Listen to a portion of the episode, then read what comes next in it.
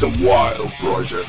¿Qué tal mi gente? Bienvenidos a un nuevo The Wild Project. En este caso, y si habéis visto la tertulia anterior, ya estáis perfectamente enterados de quién está aquí, un auténtico genio, un visionario del futuro, el heredero de, de Isaac Newton. La persona que cuando Einstein murió dijo, yo quiero que él sea mi testigo. Y esto es literal, esto no es una invención que acabo de hacer ahora para hacer espectáculo. Esto es literal, hay varios libros, os podéis eh, leer, de, de las últimas palabras de, de Einstein. si habéis visto la tertulia, ya sabéis que tengo aquí pues, a un amigo, ¿no? Esto ya es, eh, ya es su casa, esto, Santa Olaya. En este caso tendremos un podcast dedicado exclusivamente al tema pues más científico, más de reflexión, pues de sus temas, ¿no? Por supuesto también hablaremos de pirulas y de reggaetón y de lo que a él le gusta, que al final la ciencia es una puta broma y lo bueno está detrás, ¿no? Javes de Ablaya, Buenas, ¿qué tal? Un gusto. Bienvenido. introducción, ¿eh? Has visto, ¿eh? Eh, o sea, el heredero de... El, de- el coleguita de, Einstein, Einstein, ¿eh? ¿eh? O sea- al nivel, ¿eh? Ojo. No, no, tú eres el heredero. Yo lo sé, porque yo lo he leído esto en un libro. en uno, el de Teo va al, al, Teo va al colegio. Estamos grabando esto primero, pero se va a emitir segundo. La tertulia es lo que la gente verá primero, Ah. pero es lo que grabaremos Me posteriormente. está estallando la cabeza ya. Claro, Me esto está- ya es cuántica. Entonces, ¿dónde estamos en el mundo? Ya me, ya, me, ya me torciste el culo, tío. O sea, sabía que iba a venir aquí ya, ya me has Ya roto está, el ¿no? culo ya. ¿Has- ¿Te has pasado bien? Me ha encantado. De hecho, es verdad. O sea, y es una cosa interesante porque los ¿Ya empezamos? vídeos- O sea, ya empezamos. O sea, empieza la ciencia. Vale, perfecto. Los vídeos son una especie de viaje en el tiempo.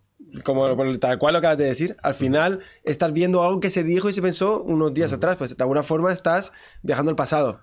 De una forma muy cutre, claro. O sea, tampoco... O sea, que estamos viajando al pasado. Cuando la gente alguna nos ve, es como cuando ve las estrellas y que ya quizás ya están Sí, muertas. Es lo mismo. Quizás estamos muertos. Yo, yo pongo como ejemplo eso. Cuando me preguntan por qué mira una estrella es mirar al pasado, pongo un ejemplo, pongo cuento una historia de dos personas que se separan y mandan una carta. La- la- por ejemplo, una persona que se va a intercambio de estudios, son pareja, se va uno de intercambio de estudios a, a Roma y le mandan una carta. te quiero. Sí. La carta llega tarda cinco días en llegar. Cuando la lees te tienes que dar cuenta que, que no, que no te quiere, que te quería. Porque esta carta es, es un viaje al pasado. Sí, porque si es de Erasmus ha follado a medio, a media universidad. claro. Esa es la, no, eso es por No eso, que- ¿no? no era quería eso, ser tan explícito, No era la pero- conclusión esta. La yo cuando digo eso en las conferencias la gente se ríe. A mí no me digan por qué se ríen, pero la gente se ríe. Dice a Roma... Cuidado, ¿eh? Roma. El otro detalle friki que me acaba de venir a la cabeza que siendo 134 tendríamos que esperar un poquito para que fuera 137 que es el número mágico de la ciencia, de la física. ¿Por qué? Cuéntame. Porque es, es- es un número como muy querido por los científicos. Bueno, primero tiene que... Te fijas, eh, Rick Sánchez está en la Tierra C137. Hay cierta magnetismo con este número. Y, de hecho, sí tiene mucho magnetismo porque es el valor de la constante estructura fina. Hombre, mi favorita. De todas las estructuras, la fina es la que más me gusta a mí.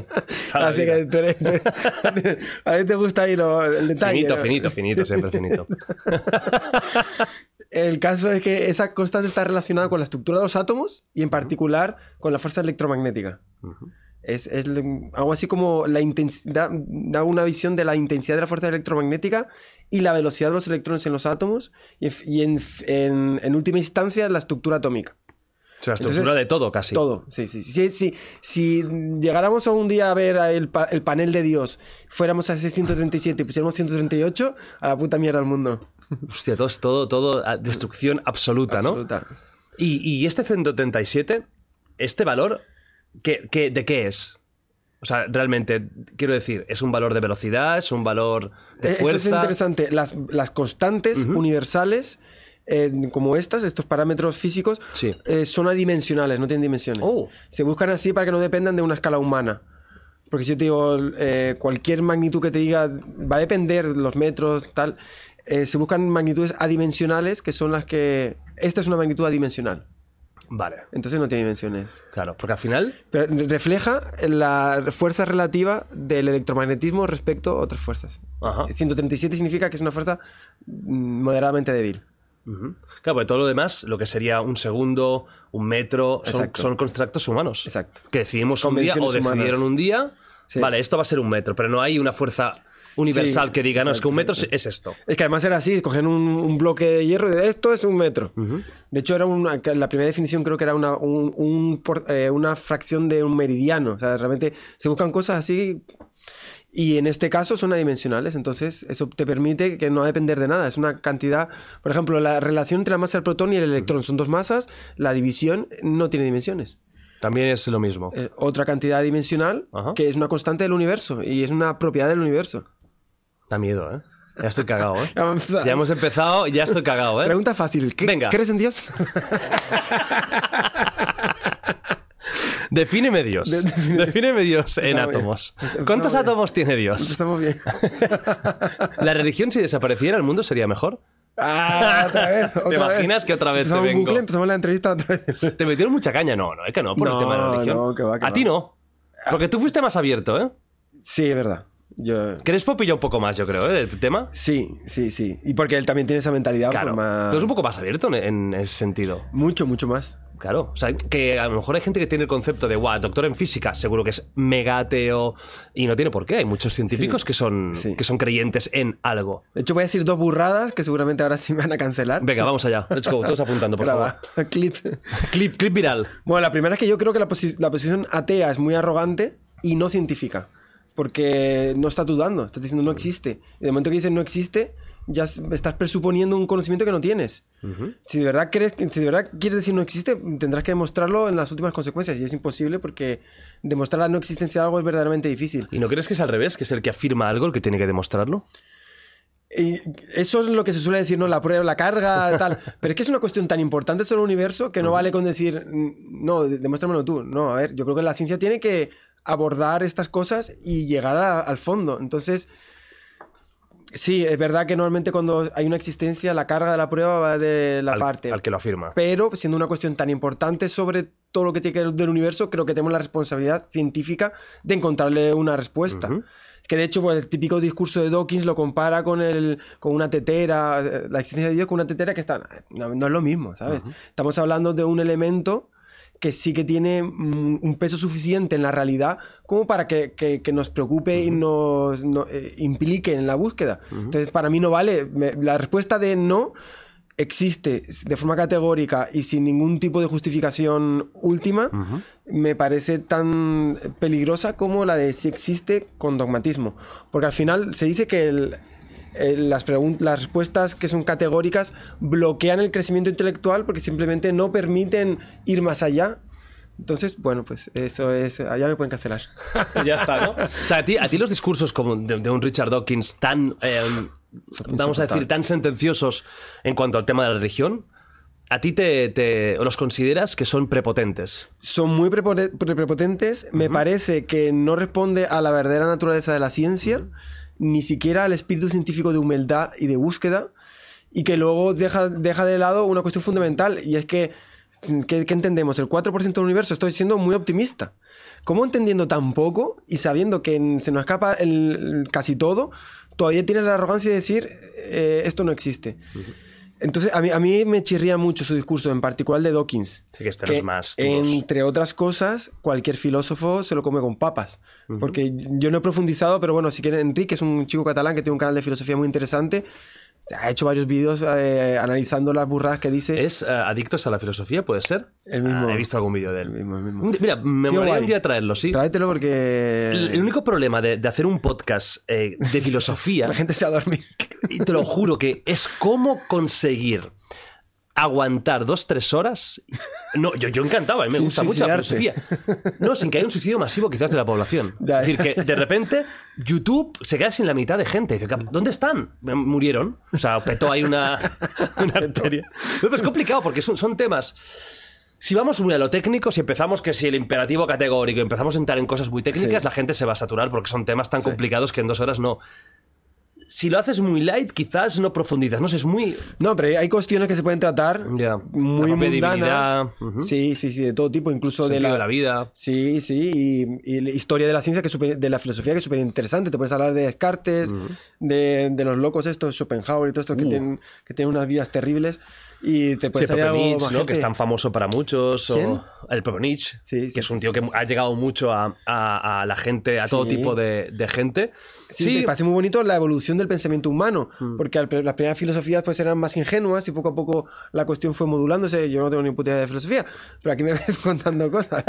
Vale, Pero- vamos a hacer una cosa. Dime. Borro todo lo que tenía preparado y haremos ahora tú y yo un, un episodio especial, filosofía cuántica. Ahí sí que me ahí sí que arruinar mi carrera, cabrón. ahí me me pillas, me pillas duro, no, pero podría estar bien, ¿eh? Un, uno de filosofía. Porque hay cosas que es verdad que son más técnicas, pero luego también se puede hablar de ciertos axiomas para que la gente. Sí. O ciertas paradojas que son muy curiosas para que la gente lo piense y tal. Bueno, Sí, algo vamos a hacer con filosofía. Vamos a hacer algo con filo. Vamos a la ciencia, que es lo tuyo, ¿vale? Pero bueno, me ha gustado el, el tema de, de, de- de Dios. Me gusta que siempre hables así. Yo soy agnóstico, lo he dicho muchas veces. Casi ateo, porque mi pensamiento me lleva a la conclusión de que es más probable de que no haya nada, de que sí, pero yo siempre me considero agnóstico y la puertecita está medio abierta. Está un poquito abierta, que es medio no, pero un poquito abierta. Sí. Al final es la ciencia esto, ¿no? Es dudar de todo. sí. Pero hay algunas cosas ahí que va, sí que son. por ahí ¿no? va mi sensación también. Y luego que he notado, y esto me da un poquito más de tristeza, que hay cierta superioridad intelectual en la posición atea, que se les trata de tontos. Hay mucha gente que piensa que el creyente es creyente porque... en- Por incultura, ¿no? Por- Sí, y por agarrarse a algo, como e- ese, ese que, e- esa, esa forma de religi- religiosidad ingenua de... Pero no, tío, es la- yo, yo respeto mucho las creencias de la gente porque, hostia, ¿quién soy Sí, yo, no? eh, a lo mejor algunos son muy re- reduccionistas en el sentido de la religión existe para, para de alguna Sí. forma compensar nuestro miedo a morir, ¿no? Sí. A la nada. Y nace esto para no, para que podamos vivir más o menos en paz. Pero nunca se sabe, a lo mejor sí que hay realmente algo más. Eh, a nivel de Un- un gordo porcentaje. con grano. ¿Qué ibas a decir? ¿Qué has dicho? ¿Qué? Un, un friki con granos en otro universo. Porque hay- una cosa que me vuelve loco, y podemos hablar, que es la teoría de que vivamos en una simulación. Mm, esto lo hablamos ya, ¿eh? Si ya lo hablamos, ¿no? Y el cerebro de, de- Bo- de De- sí. Pues que, que, que el, el Dios puede ser un informático, tío. Un Ojalá. informático que esté en- ahora mismo en, en su laboratorio y diga, venga, vamos a ponerle a, a Jordi. ¿Te imaginas que está eso y tiene otra ventanilla abierta con porno? O sea, que Dios está, pero con, con, con xvideos.got Sí, sí. y, manipulando la realidad. Sería maravilloso. Como se equivoque de tecla, a saber lo que pasa aquí, ¿eh? A lo mejor aparece un pene gigante.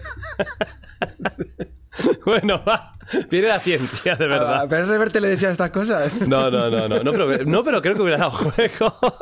bueno, a ver. Mira, ¿cómo va a ser este, este podcast? Bueno, van a ser temas variados, ¿vale? Porque con Javi se puede hablar de todo de la ciencia, entonces, pues eh, voy a aprovecharme de ti, vilmente, y vamos a hablar un poquito de todo. Entonces, yo he hecho como varias categorías, una de ciencia más mm, universal, otra de cosas más específicas, otra más de anécdotas y, y otras de historia, que también hay un tema muy interesante, lo que, que he dicho antes, de los griegos, los egipcios, ¿no? Ah, Culturas con una fuerte eh, corriente astrológica. Astrológica, no astronómica, astrológica, ¿eh? Bueno, pues, iba a decir, ¿en la astrología también la defiendes? Eh, no. Eso sí que no, Eso ¿no? que no, tío. O sea, eso, eh, cero. Cero. Eh, o sea, yo siempre voy a mantener en cualquier tipo de circunstancia de estas cierto eh, actitud de respeto y porque no tengo la verdad última. Entonces uno siempre está con la sensación de que, bueno, por lo pronto o con, el conocimiento que yo tengo o con lo que se sabe hoy en día, estoy siempre con un pequeño asterisco de y una letra, una pie de página de, oye, que ojo, que quién sabe, ¿no? ¿Qué porcentaje le das a la astrología de que pueda ser real? Tío, muy baja, ¿eh? ¿Menos del, del 0,1? Menos de 0,1, sí. Joder, menos, bastante menos. De hecho, 0,1 me parece. Es una barbaridad, ¿no? O sea, Sí, o sea sí, 99,9 es, es, es, De es- todas formas, yo no me he metido en esos, en esos vericuetos y en esos submundos, pero muchas veces se confunde horóscopo con astrología y debe haber vertientes, o sea, hay hay de haber ramificaciones todas las Sí, que claro. tú quieras. Entonces. como buen inven, hay de todo. Tarot, cartas astrales, Sí, y sí, luego ya sí, en sí, reikis, que- que las magias, ¿no? Entonces, claro, el horóscopo de, de periódicos. Tichinao. La astrología ya profesional. con ascendentes, también. Dilo, dilo, también. O sea, A ver, me cuesta. me cuesta. Hombre, a ver, claro, al final, coño, como físico, tú entiendes realmente lo que son las estrellas y lo que vemos, las luces que vemos en el cielo. Al final la astrología se basa en conceptos erróneos de lo que, de lo que, de lo que son y de la influencia que tienen en nosotros. Desde Sí. luego da igual que haya una conjunción de nada porque a lo mejor una estrella está a 5.000 millones de años luz de otra. Que, que Claro. Es imposible que haya un, un efecto aquí. Claro, si usa la ley de la física es imposible justificar nada de lo que se dice. Pero de nuevo volvemos a lo mismo, conocemos muy, muy poco el universo. Entonces siempre puede haber algún tipo de resquicio por ahí porque se te cuele, un, yo qué sé, vete a, vete a saber cómo, no sé, a lo mejor alguien encontró un patrón. Energía oscura sé, que llega. No sé, a ver, eh, yo le veo muy poco... Y de que la Tierra sea plana, ¿qué Ah. porcentaje le das? ¿Te imaginas, tío, que fuera plana esta- eh, Hay una, mira, hay, hay una sección que tengo pensada que es. ¿qué pasaría si la Tierra, ¿no? Que luego lo, lo hablaremos. Sí. Son varias cosas imposibles, pero que te preguntaré qué pasaría si la Tierra X, ¿no? Y una de ellas, ya lo hago, ya hago spoiler, es ¿qué pasaría si la Tierra realmente fuera plana? Piénsatelo para después. O sea, ¿qué pasaría venga, si realmente un tiempo para reflexionarlo. la Tierra es, es eh, totalmente plana, ¿no? Bueno, luego, lo- luego vamos. Vamos con, con el primer apartado de ciencia más relacionada con pues, el universo, ¿no? Eh, lo primero que te voy a preguntar, hemos, se habla mucho de, de la velocidad de la luz. Y aquí, y aquí incluso hemos hablado varias veces de la velocidad máxima de la luz, que ya está más que claro. Pero te voy a preguntar, ¿existe una velocidad mínima de la luz? Eh. Me encanta ese segundo silencio ahí. Rompedor. Eh, te ha molado, ¿eh? Ha sido muy molado, quintero, ¿eh? molado, molado. ¿Has probado para Bueno, aquí pasan varias cosas. El límite de la velocidad de la luz es un valor tal que ningún objeto material se puede acercar. ¿Hay una velocidad mínima? Pues de hecho sí. El, el cero. eh, todo se tiene que mover. Todo se tiene que mover. No existe. Hay una cosa que es el principio de incertidumbre de Heisenberg o in- indeterminación que establece eh, las in- determinaciones en las medidas de ciertas magnitudes. Pues de alguna forma ese mismo principio impide que nada puede estar a velocidad cero. El- el- la velocidad cero implica una incertidumbre en la velocidad cero, lo cual viola el principio de incertidumbre. Entonces, hay una velocidad mínima que es el, ce- el cero. No, no se puede, o sea, siempre tiene que ser más. Eso hace que no exista, por la velocidad está asociada también con la temperatura, que no exista el cero absoluto de temperatura. No existe. No existe. Pero esa sería la velocidad mínima. ¿Tú te refieres a la velocidad de la luz eh, como, como, como magnitud o como fenómeno físico? Como luz. fenómeno físico, La luz, su velocidad puede bajar. Bajar. O sea, efectivamente puede bajar. Tú lo que. eh, la luz eh, se mueve a la velocidad de la luz, ese famoso 3 por 10 a la 8 metros por segundo solo en el vacío. Según vas poniendo solo medios, según vas poniendo medios, la velocidad va bajando. Entonces, eh, ¿algún medio que haga que la velocidad baje? Sí, según, según los medios, no sé eh, exactamente cuál es la velocidad en el, en el aire o en el agua. eh, la velocidad va cambiando. Entonces, refracciones y todo eso al final son como barreras, ¿no? Que va, que va encontrando. sí, sí. ¿Y como magnitud? eh, como magnitud el el cero absoluto. Eh, De- de- todo se tiene que mover porque el movimiento es algo fundamental del cosmos. Eh, por el principio de incertidumbre nada puede estar parado. o sea, nada en el universo está absolutamente parado. Nada. Nada. Fuerte eso, ¿eh? Sí. Y cuando estamos de resaca, en ese momento podemos estar parados. ¿Podemos romper el principio de incertidumbre? Puede existir. Rompimos la, la, la cuántica. Tiene que ser de resaca, además. ¿no? Sí, y de sí, domingo. Claro que si no, aún da un poco de vida. Es fuerte, son cosas al final que damos por hecho, ¿no? Porque em, siempre estamos viendo cosas que están inmóviles. Porque no- la propia tie- Tierra no para de moverse a una Sí, velocidad sí. asombrosa, rota. El, el- la propia, el propio sistema solar también está viajando. O sea, es, es- y no hay nada, no hay ningún tipo de, de partícula que esté absolutamente Quieta. parada. No. De hecho, te decía, nuestros átomos eh, vibran continuamente. Esa vibración es lo que llamamos temperatura. De modo que cuanto más caliente está algo, significa que sus átomos más vibran. Y eso es directamente así. Eso hace que emitamos luz y em- emitamos calor. Esa propia vibración. Según bajamos la temperatura, se va moviendo más despacito, pero se sigue moviendo. Existe el cero, que es el cero de temperatura, que no se puede alcanzar porque violaría esto mismo. Entonces todo tiene que estar en movimiento. por, alguna, por una razón de principios, porque el cero no existe. Que no estamos hablando de la temperatura mm, que, que medimos, Ajá. como de cero que está helando. Ah, no, no. No, no es hablamos de eso. Perdona, sí, es el cero Kelvin. Exacto. Sí, sí. Cero Kelvin. El Kelvin está relacionado con la temperatura nuestra de todos los días, los grados, por, son 273. O sea, cero Kelvin son menos 273 grados. Ese es el cero absoluto. De ahí abajo no se puede, no se puede bajar. ¿Se ha conseguido en la Tierra un cero absoluto de temperatura, Kelvin? ¿En algún sitio, en algún laboratorio, en condiciones muy Decimales, se ha específicas? conseguido 0,00000000001. Súper loco, típico en laboratorio, un experimento así, súper Muy loco. controlado Sí, y todo. sí. Se ha conseguido una cosa muy loca, pero el cero absoluto no se puede, es que no se puede. Más cosas de la velocidad de la luz. ¿Por qué la velocidad de la luz no puede superarse? Porque si me da la gana, ¿por qué no? Y si, ¿no? Y si ahora yo quiero, ¿qué pasa? ¿Por qué me pro- Eso es co- coartar la Es- libertad. es- Es, muy feo, es muy feo. Hay manifestaciones mañana, ¿no? Queremos ir más rápido que la luz. Pues eh, es una cosa que da mucha rabia porque, eh, cl- claro, el universo se hace muy chiquitito teniendo en cuenta que la velocidad de luz es, es- no es tan grande. Entonces, el problema es que tú para conseguir aumentar tu velocidad tienes que generar una fuerza. Fuerza es igual a masa por aceleración. Vale. Entonces, si tú quieres que algo vaya más rápido, tienes que hacer una fuerza, empujarlo.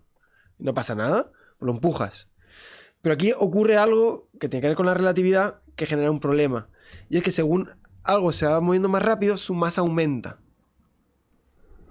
Entonces, nosotros no lo notamos porque nuestro régimen de velocidad mm, no afecta apenas. Pero para las partículas, según van aumentando su velocidad y se van acercando a la velocidad de luz, van teniendo más y más masa.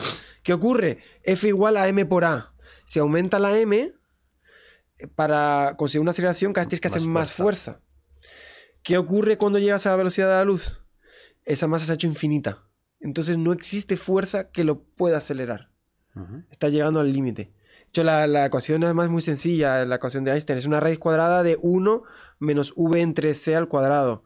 Cuando v eh, se iguala a c, te sale ahí un cero abajo que genera un infinito. Ese infinito es la masa infinita de un cuerpo que va a la velocidad de la luz. Entonces es un límite teórico. No se puede alcanzar. Y por ejemplo, los fotones. Los fotones sí van a velocidad de luz y solo pueden ir a velocidad de la luz porque no tienen masa. No tienen masa. Mm. ¿Y si algo no tiene masa, podría superar la velocidad de la luz? La única partícula que puede superar la velocidad de la luz Que salga, llama, que salga, que la quiero ver. se le llama taquión. O sea, hay una partícula en el universo conocida por nosotros, que a lo mejor hay otras, que puede superar la velocidad de la luz. Como ríe. Esa risa malévola. Se llama taquión, no se han encontrado los taquiones. Son partículas Son que aparecen, teóricas. Ah. sí, aparecen en teorías muy esotéricas porque son partículas muy perras, porque hacen cosas muy raras. La primera cosa rara que hacen es que permiten mandar mensajes al pasado. Tú puedes hacer un teléfono taquiónico y deci- decirte, no, Jordi, no salgas esta noche. no salgas esta El noche. tercer cubata no hacía falta.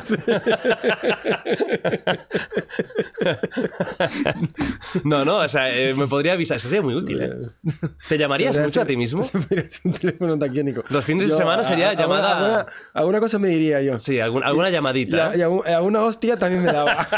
La mano taquiónica. La mano, Claro. mano taquiónica, sí, sí. O sea que el taquión es totalmente teórico, nunca Sí. se ha podido eh, encontrar de momento. Sí, es que pasa, en la relatividad está el cono de luz, que es básicamente el futuro que te puede ser afectado, tú estás aquí, el futuro que puede ser afectado por ti y que tú puedes afectar, ese es tu futuro.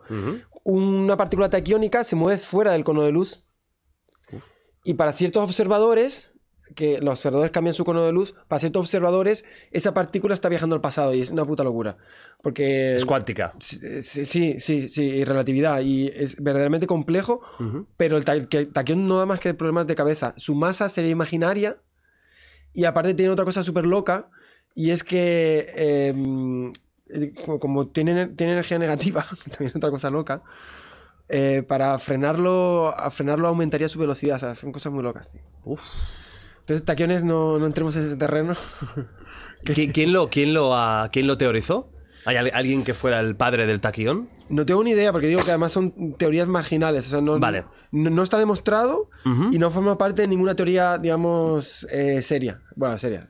Bueno, sí, o sea que no, no hay un consenso de que, de que esta hipótesis No tenga eh, una base 100% sólida. Yo no creo que nadie pueda financiar a alguien que quiera un experimento para encontrar taquiones. No creo que lo consiga. Se financiar. tendría que me entiendo que se tendría que, que- que hacer unas condiciones muy idea. específicas. No tengo ni idea, pero. Mola, por eso el concepto mola. Taquión, bueno, salen en, en Flash. De hecho, Flash se mueve ¿Sí? teóricamente con un motor de taquiones. Hostia. ¿Eh? Uh. Bueno, que Flash, además, Ezra Miller. eh, ¿Sabes quién es el actor, no? No. El actor que hace de Flash, la la- cada mes y medio lo detienen por agresión. o sea, ¿sí? que está le iría bien a él el taquión también. A lo mejor lleva con Un taquiones. teléfono taquiónico para. Yo creo que se, yo- bueno, a lo mejor se, se tomó demasiados taquiones alguna No, noche no, no, no. y le ha, que- ha quedado un poco. Pues en, en la serie lo dicen, no, porque hemos mejorado tu velocidad con un no sé qué ta- taquiónico tal. Pues yo voy sacando, yo, yo no me entero mucho de las películas de Marvel, pero voy sacando clips para ir comentando. Claro. Entonces, o sea, tú no te gusta, pero la viralidad la pillas igual.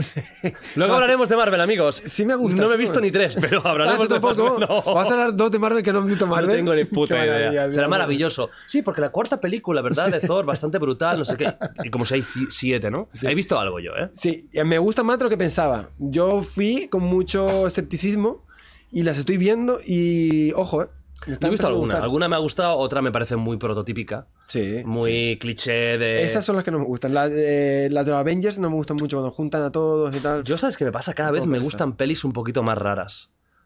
O sea, me gustan pelis más. eh, mm, es que me- me- el blockbuster me empieza a cansar. Ajá. Mira, ahora se ha estrenado una. Bueno, es ciencia total esto, ¿eh? A Se ha estrenado una en el cine, que es de- del director de, del Faro y de. mm, eh, el Faro y de The Witch, la bruja, Ajá. que es Roger Eggers, que se llama The Northman, Ajá. que se ve que es un blockbuster de vikingos, pero de altísimo nivel. O sea, como no se ha visto igual. Tengo ganas de ir a verla. De mira, publicidad ahí por la jeta, increíble. Pero me apetece, ¿eh? O sea, porque es un blockbuster que no es típico. No es el, el prefabricado de Disney, que a veces ya son prefabricados, el director importa poco Ah. y todo eso. Bueno, hablaremos de Marvel. ¿eh? Alguna cosa de, de Marvel sí que te voy a Hay preguntar. alguna cosa interesante. además. Cosas típicas como que hace, la, hace mucha física en las películas de la Marvel. ra- radioactividad de Hulk, por ejemplo. Yo ¿no? veo cada película, tomo nota y cuatro o cinco temas salen, ¿eh? Ojo.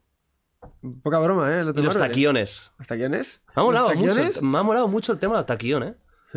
Me ha molado Están mucho. muy curiosos, ¿eh? Sí, joder, porque es que podría cambiarlo absolutamente todo. Una llamadita, tío. Ah, eso sería fantástico. La- La llamada. Luego, ¿quién es? Soy yo. Vale, dime. bueno, a ver, más cositas, va. El tiempo. Leí un- una cosa un día que decía que el tiempo separaba la velocidad luz. Sí, Vale. Esta es una afirmación heavy. que heavy, muy heavy. Heavy. Y más para nosotros que desde nacimiento tenemos, eh, por, eh, por a nivel social, un concepto de- muy claro de lo que es el tiempo. ¿Qué significa esto? Vale, vale, vale, varias cosas. La primera, el tiempo relativo. Y lo que va es precisamente a eso, a que el tiempo es relativo. Entonces, no es que se- si, si tú viajas a la velocidad de la luz, tu percepción sería de todos los días. Estás en una nave viajando al 90% de la velocidad de luz, tú estarías tan tranquilo, te pasarían las cosas normales, mm, te lavarías los dientes, eh, te, te- una duchita, harías cosas normales. ya te estás riendo ya. No, que no. Es que, Javi, ¿por qué me miras con estos ojitos? La última... Cada vez que vas a decir algo me miras como... como es que ya tú te, tú- es tú que ya te ¿no? veo, ya. Sí, ahora la culpa la tengo yo, venga, hombre. Cuando estás en la nave viajando tan rápido, eh, ocurre lo mismo en tu vida, exactamente igual que si est- eh, estuvieras. De hecho, una de las cosas más interesantes de la relatividad lo que dice es que el movimiento es relativo. Y si tú vas muy rápido, es re- relativo a otra persona. Tienes que compararte siempre. Hablar de re- rápido o lento siempre tiene que ser una comparación. Entonces, ¿qué ocurre? Que tú no notarías nada, pero relativamente a alguien que está en reposo en la Tierra, ahí es cuando hay un desfase de tiempos. Entonces, tu tiempo pasaría más despacio respecto a las personas en la Tierra. Y esto es, es una consecuencia de la relatividad, que a ver si lo, lo explico bien. Básicamente, el- la relatividad, una de las cosas que consiguió fue unir espacio y tiempo, formando lo que se llama el espacio-tiempo. De manera que ahora ya el tiempo no va a su bola por ahí, sino que está integrado con el espacio, formando una estructura con- conjunta, espacio-tiempo. Lo que ocurre por entonces es que, el- digamos que nuestro movimiento en el tiempo ya no se puede disociar de nuestro movimiento en el espacio, ya están trincados. Y esto es curioso porque dices, tu movimiento en el tiempo, ¿nos vamos en el tiempo? Sí, estamos yendo al futuro, a una velocidad, que es la velocidad de la luz. O sea, nosotros estamos viajando, aquí quietos, estamos viajando al, al futuro a la velocidad de la luz. ¿Qué ¿Por ocurre? qué a la velocidad de la luz? eh, matemáticamente, Ujú. el- cuando, cuando se hace el cuadrivector, o sea, el, el- cuando se hace el vector movimiento, se le asigna una coordenada a cada dirección del espacio y a la dirección tiempo se le pone c por t. Y implica que, bueno, de alguna forma estamos viajando a velocidad de luz. ¿Qué ocurre? Que cuando nos movemos por el espacio, estamos robando velocidad a nuestro movimiento en el tiempo. Eso se puede entender más o menos qué es lo que está ocurriendo. El movimiento, tienes una cantidad máxima de movimiento y tú la puedes distribuir o por el espacio o por el tiempo, o por las dos. El caso es que si te mueves por el espacio, vas sustrayendo tu velocidad en el tiempo. Es como si dicen, tienes 8 horas al día para estudiar y jugar a la Play. Claro, cuanto más juegas a la Play, menos estudias. Pues aquí lo mismo. Tienes una cantidad para moverte por el espacio-tiempo. Cuanto más te mueves por el espacio, más lento te mueves por el tiempo. O Entonces sea que si llegas a la velocidad máxima, que sería la luz, ya no tienes tiempo. No tienes tiempo. Mm, El tiempo no pasa de esa manera. Si mm, desde la Tierra viéramos a, a una persona ir a la velocidad de la luz, ¿cómo veríamos? ¿Qué veríamos? O una nave. Una nave viajando a la velocidad de la luz. Sí. Eh, una buena hostia. No podría hacer frenos para... Pero tú imagínate que una nave llega a la Tierra a la velocidad de la luz. sí. Aparecería como de golpe, ¿no? Claro, pues vendría muy rápido, obviamente. Eh, problemas, que a esa tremenda velocidad eh, con la atmósfera pasarían una cositas, colisión ahí. Pasarían cositas, sí. Pasarían cositas feas. Mal. Mal. Y ya te digo, la- no se puede alcanzar la velocidad de luz, pero eh, son muchas, la energía es muy grande, la Ujú. energía que lleva. Entonces, bueno, pues eh, hay, hay problemitas. Pero en cuanto a su movimiento, pues si, si estuviera en espacio vacío, pues simplemente verías algo pasar muy rápido. Ujú. O sea, nada espectacular. ¿No? No, pues movimiento sin más. Claro. Lo que sí verías es si interacciona con otras cosas. O sea, si tú mm, lanzaras una, una bola de béisbol a velocidad de luz, pasarían muchas cosas por ahí. En cuanto a términos de energía, generación de partículas. Eh, hice, un, eh, hice un- pequeño análisis de qué podría pasar. Bueno, ¿Qué pasaría? Va. Si cojo un... bueno con colisiones, colisiones de alta energía, mucho calor Y posiblemente se produciría una desintegración de la materia, un estallido importante. Sí, sí, sí. O sea, o las- con, un, con un pelotita. Sí. Eh, si, eh, si alcanza la velocidad de la luz, la energía de la fricción con el aire eh, produciría cosas interesantes. Tendría que revisarlo, pero, pero podría llegar incluso posiblemente a, a generar fusión en eh, fusión atómica de- dentro de, lo- de- de los átomos y tal. Y... Sería como una especie de estrella eh, pequeñita. Sí, sí, sí, sí. No sería bueno para que pasara por el lado, ¿no? Vamos a decir. Yo no lo haría como, como prácticas de clase de, de asignatura de ciencias. ¿Podría destruir la Tierra? ¿Una, una bola? Una, un- una pelotita de, a la velocidad de la luz. No, no tiene energía para destruir la No Tierra. tanto, ¿no? No. Pero causaría destrozos por donde pasara. Sí. Eso seguramente. Sí, la, la máxima energía que se puede extraer de un trozo de materia Ajá. es la que tendrías si haces un E igual a mc cuadrado, básicamente. Y... Todo vuelve a Einstein, ¿eh? Sí, sí, sí. Al sí. final todo, ¿eh? Y... ¡Pam! Albert. Sí, esa es la máxima que podrías extraer de un pedazo de materia. Y un pedazo de materia como eso te destroza una ciudad, pero no te parte la Tierra. Vale. O sea que si un, viniera un extraterrestre con, con una pelotita de béisbol, porque además sería de béisbol, y, y la- nos la lanzara a la velocidad de la luz, se cargaría una ciudad. Yo sospecho que sí. Vale. Así, mi, mi primera intuición física sin hacer cálculos es que mm, posiblemente eh, pasarían cositas en la ciudad. Si fuera algo más grande. Cuidadito. Cuidadito. No molaría, ¿eh? No me haría nada.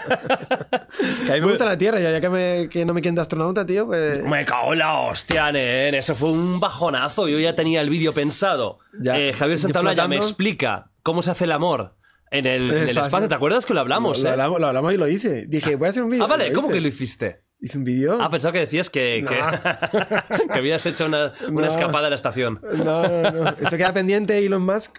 Hostia, qué putada, ¿eh? Que al final, eh, ¿se sabe cómo va el proceso? Eh, deben estar a mitad del proceso. ¿Cuántos erais eh, de primeras? 25.000. ¿Y entraban? Cuatro. Claro, luego, luego están los de las opos de policía Claro. rayadísimos. Pero imagínate esto. Imagínate. 25.004, tío. Y que salen cada 10 años. Claro, No- tú por edad, la próxima No, podrías ya no vas a fuera, poder. O sea, esta era una... Sí. Bueno, ahora una empresa privada. Exacto. Sería exacto, la... Exacto. Ya mi esperanza ya típico, ya, ya vieja gloria, de- en silla de ruedas, el humano más viejo que ha ido del espacio yo. Y tú ahí, dejadme. Vamos los dos. De- Los dos vamos los viejos, dos, tío. Venga, pero ya de, de acabados de De la vida. Decir, mira, aquí nos retiramos. Sí, sí, sí. O sea, ya no quiero más. Listo. Bueno, a Marte. O Marte. Tú y yo vamos a ver Marte. O sea, no, no, no, no, no físicamente, bueno, a lo mejor. ¿Quién sabe? Pero yo creo que tú y yo vamos a ver, y los espectadores, vamos a ver gente en Marte, ¿no? ¿Tú crees que sí, no? Yo creo que sí. Yo también lo creo. No Porque en Elon tres Musk está años. muy loco, está muy loco. Y lo tiene entre, entre ceja y ceja. Y tiene, lo tiene todo lo que hay que tener. Tiene la empresa, tiene poderío económico y tiene mentalidad. Así que pff, es muy difícil que se le escape. ¿eh? ¿Tú crees que va a ser él, ¿no? El pionero de eso. O los chinos, tío. Están diciendo también, ¿no? De, de alguna misión tripulada a Marte. Los chinos están recortando, o sea, es impresionante porque Estados Unidos siempre ha estado en la cabeza de la carrera espacial con los rusos ahí. tiqui, Bueno, época. tiqui, tiqui. Cuidado, ¿eh? Sí. No lo digas muy alto los rusos, ¿eh? Que, que aparecen por aquí. Tengo miedo. Sí, bueno, la Guerra Fría, claro, fue La una Guerra espacial. la- bueno, la una Guerra parte de la Guerra Fría fue espacial. Y lo curioso es que los rusos estuvieron por delante la mayor parte de la carrera. O sea, Estados Unidos Hasta le la una adelantada, o sea, le una adelantada para la derecha, pero muy loca, ¿eh? Sí, sí, Porque sí, les llevan, le están pegando palizas en todo. Sí, bueno, el, el primer humano, ¿no? El, eh, a, a- hacer una órbita. Primer El satélite, primer, satélite. El primer ser humano también, ¿no? Laika. Eh, Hay ser humano, digo, el primer ser vivo, digo, coño. Sí, sí, ¿No? Fue Laika, sí. pobretica Laika. ¿eh? No, no creo que Laika fuera el primer ser ¿No? vivo, pero... Mamífero.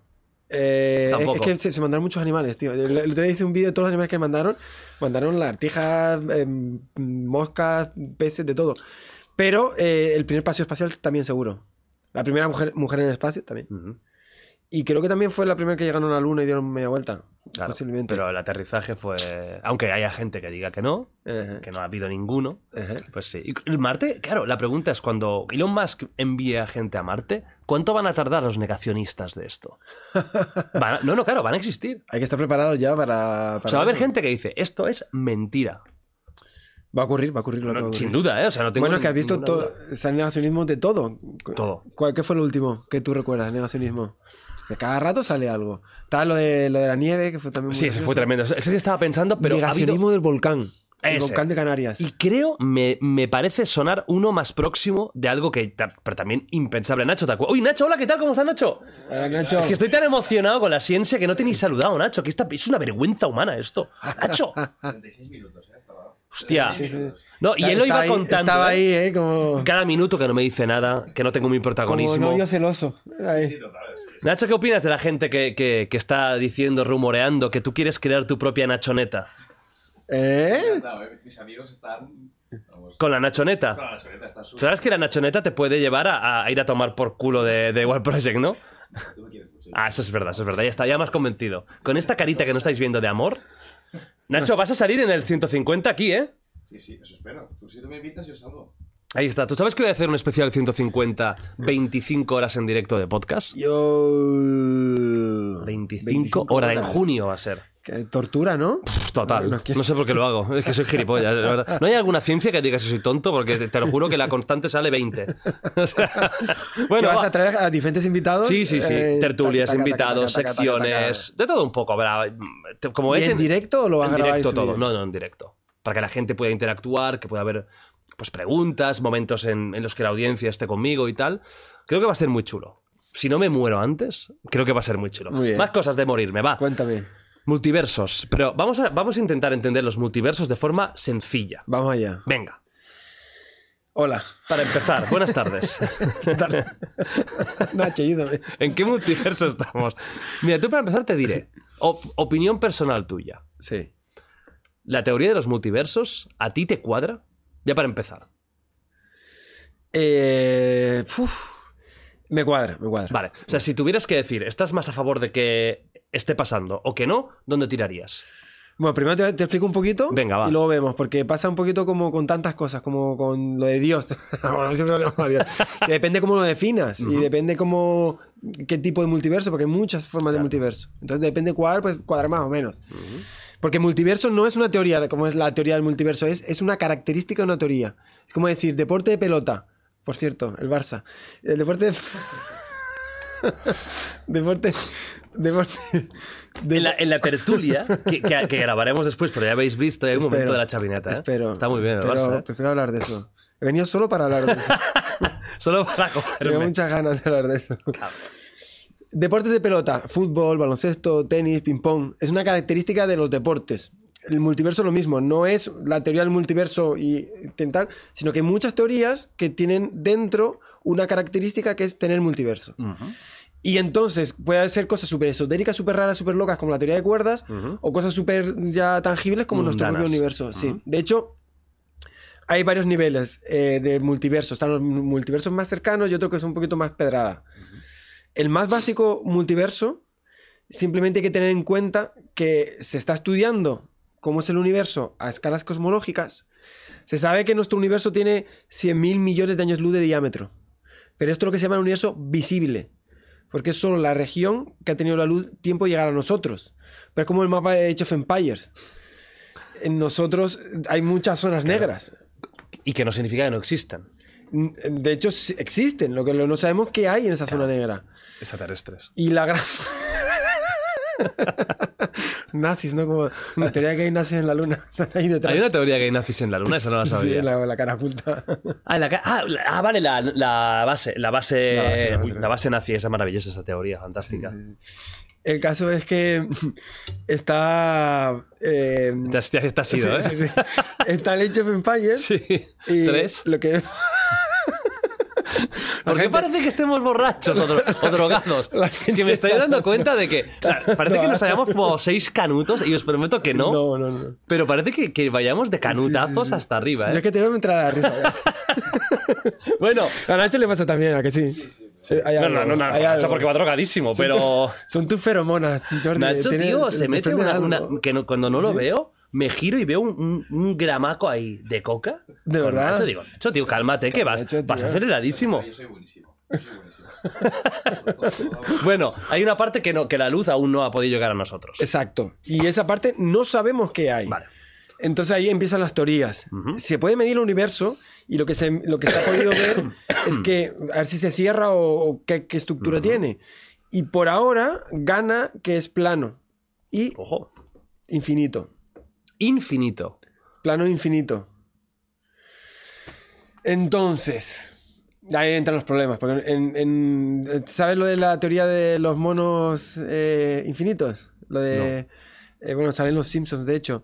Que si pones a un mono a teclear un teclado durante un tiempo infinito, te escribe Hamlet. Porque aunque la probabilidad es muy baja, el infinito es tan grande. Que o que- tarde o temprano. o que dentro de los decimales de pi, que son infinitos, está tu teléfono, por cierto, lo puedes encontrar y hay páginas que puedes encontrar tu teléfono, pero es que puedes encontrar cualquier número que quieras. De hecho, está- hay fotos tuyas desnudas en el número pi. Ah, pues hostia, lo miraré. Teniendo en cuenta que los números se pueden, tras- eh, te pueden trasladar a colores en píxel Claro. y que están, están todas las fotos. O sea, cualquier foto que quieras imaginar está en el número pi. Ah, lo que es infinito no tiene. Claro, parece una tontería, pero al no tener fin, Todo. en alguna combinación Exacto. estará todo el universo. Exacto. Pero es Entonces, que cuesta entender la, la infinidad. no estamos preparados para... A mí me- yo no entiendo la- lo No que es el infinito, porque no hay incluso cuando me imagino algo infinito y me imagino una oscuridad, yo, yo, yo mis esquemas mentales están, están imaginando un fin. Sí, sí, exacto. De hecho, para mí siempre el infinito ha significado una limitación del conocimiento. O sea, ha sido como, vale, cuando cada vez que aparece un infinito es que no, no entendemos. O sea, que no estamos preparados para entender. Esa siempre ha sido mi aproximación. Pero bueno, yo, yo no dejo de ser un, un- un mono más. Lo que quiero decir... Tecleando. Sí, exacto. Lo que quiero decir es que si, si realmente el universo es infinito, la parte que vemos nosotros es lo que se llama volumen de Hubble. Es, es lo que nosotros podemos ver. Pues entonces podemos entender que el universo está, está lleno de volúmenes de Hubble diferentes. Claro, cada volumen de Hubble es una realización diferente del conjunto de partículas de ese volumen. En nuestro universo hay 10 elevado a 80 partículas. Es el número de partículas que hay en nuestro universo visible, en este volumen. En este hay 10 elevado a 80, 10 elevado a 80, así ¿Y sucesivamente. eso cómo se sabe? ¿Se han contado? Pero, ¿y, y lo que es materia oscura, todo lo que... No, de partículas conocidas. Ah, ah, eso es la trampa, hombre. claro. Así también lo hago yo. Ya me jodiste, Que ya. me lo den. Pero lo, lo que, a lo que iba. est- estos volúmenes de Hubble se pueden entender como universos paralelos de alguna forma. Vale. Porque como no pueden mandar luz y además el universo se expande, lo que hace que cada vez esté más alejado de alguna forma, eh, son regiones del espacio-tiempo que no están conectadas, que, Que no nunca van a van a, estar. Entonces, dentro de nuestro universo ya hay multiversos, que son regiones desconectadas. De hecho, aquí aparece la teoría también de, las- de los clones, ¿no? Pues si hay 10 a la 80 partículas aquí, aquí 10 a la 80, 10 a la 80, 10 a la 80 no hay infinitas formas de ordenarlas, sino hay un número limitado. Quiere decir que después de determinados volúmenes va a haber uno que se va a repetir. O sea, ento- entonces, eh, en, en esta teoría de multiversos, los diferentes universos tendrían propiedades físicas Exacto. iguales a la nuestra. Tendrían el mismo espacio físico tridimensional, con las mismas leyes de la física Vale.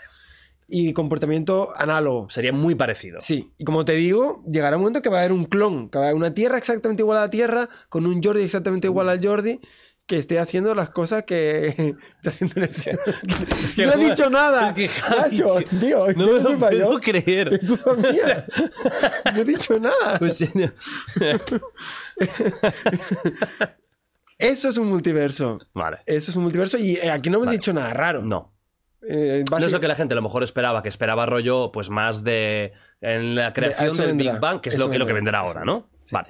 Esta es la más básica Mm. y aquí incluso estamos hablando de algo que está rozando el consenso científico. Vale, se está llegando, ¿no? A... Estamos diciendo que está dentro de las medidas. Ya te he dicho que se ha medido el universo, se ha visto que es plano y que de- dentro de las quinielas el que sea infinito eh, está dentro. O sea que todo bien. Miramos el Big Bang. O sea, el universo en teoría nace de una gran expansión a lo bestia. Miras el Big Bang.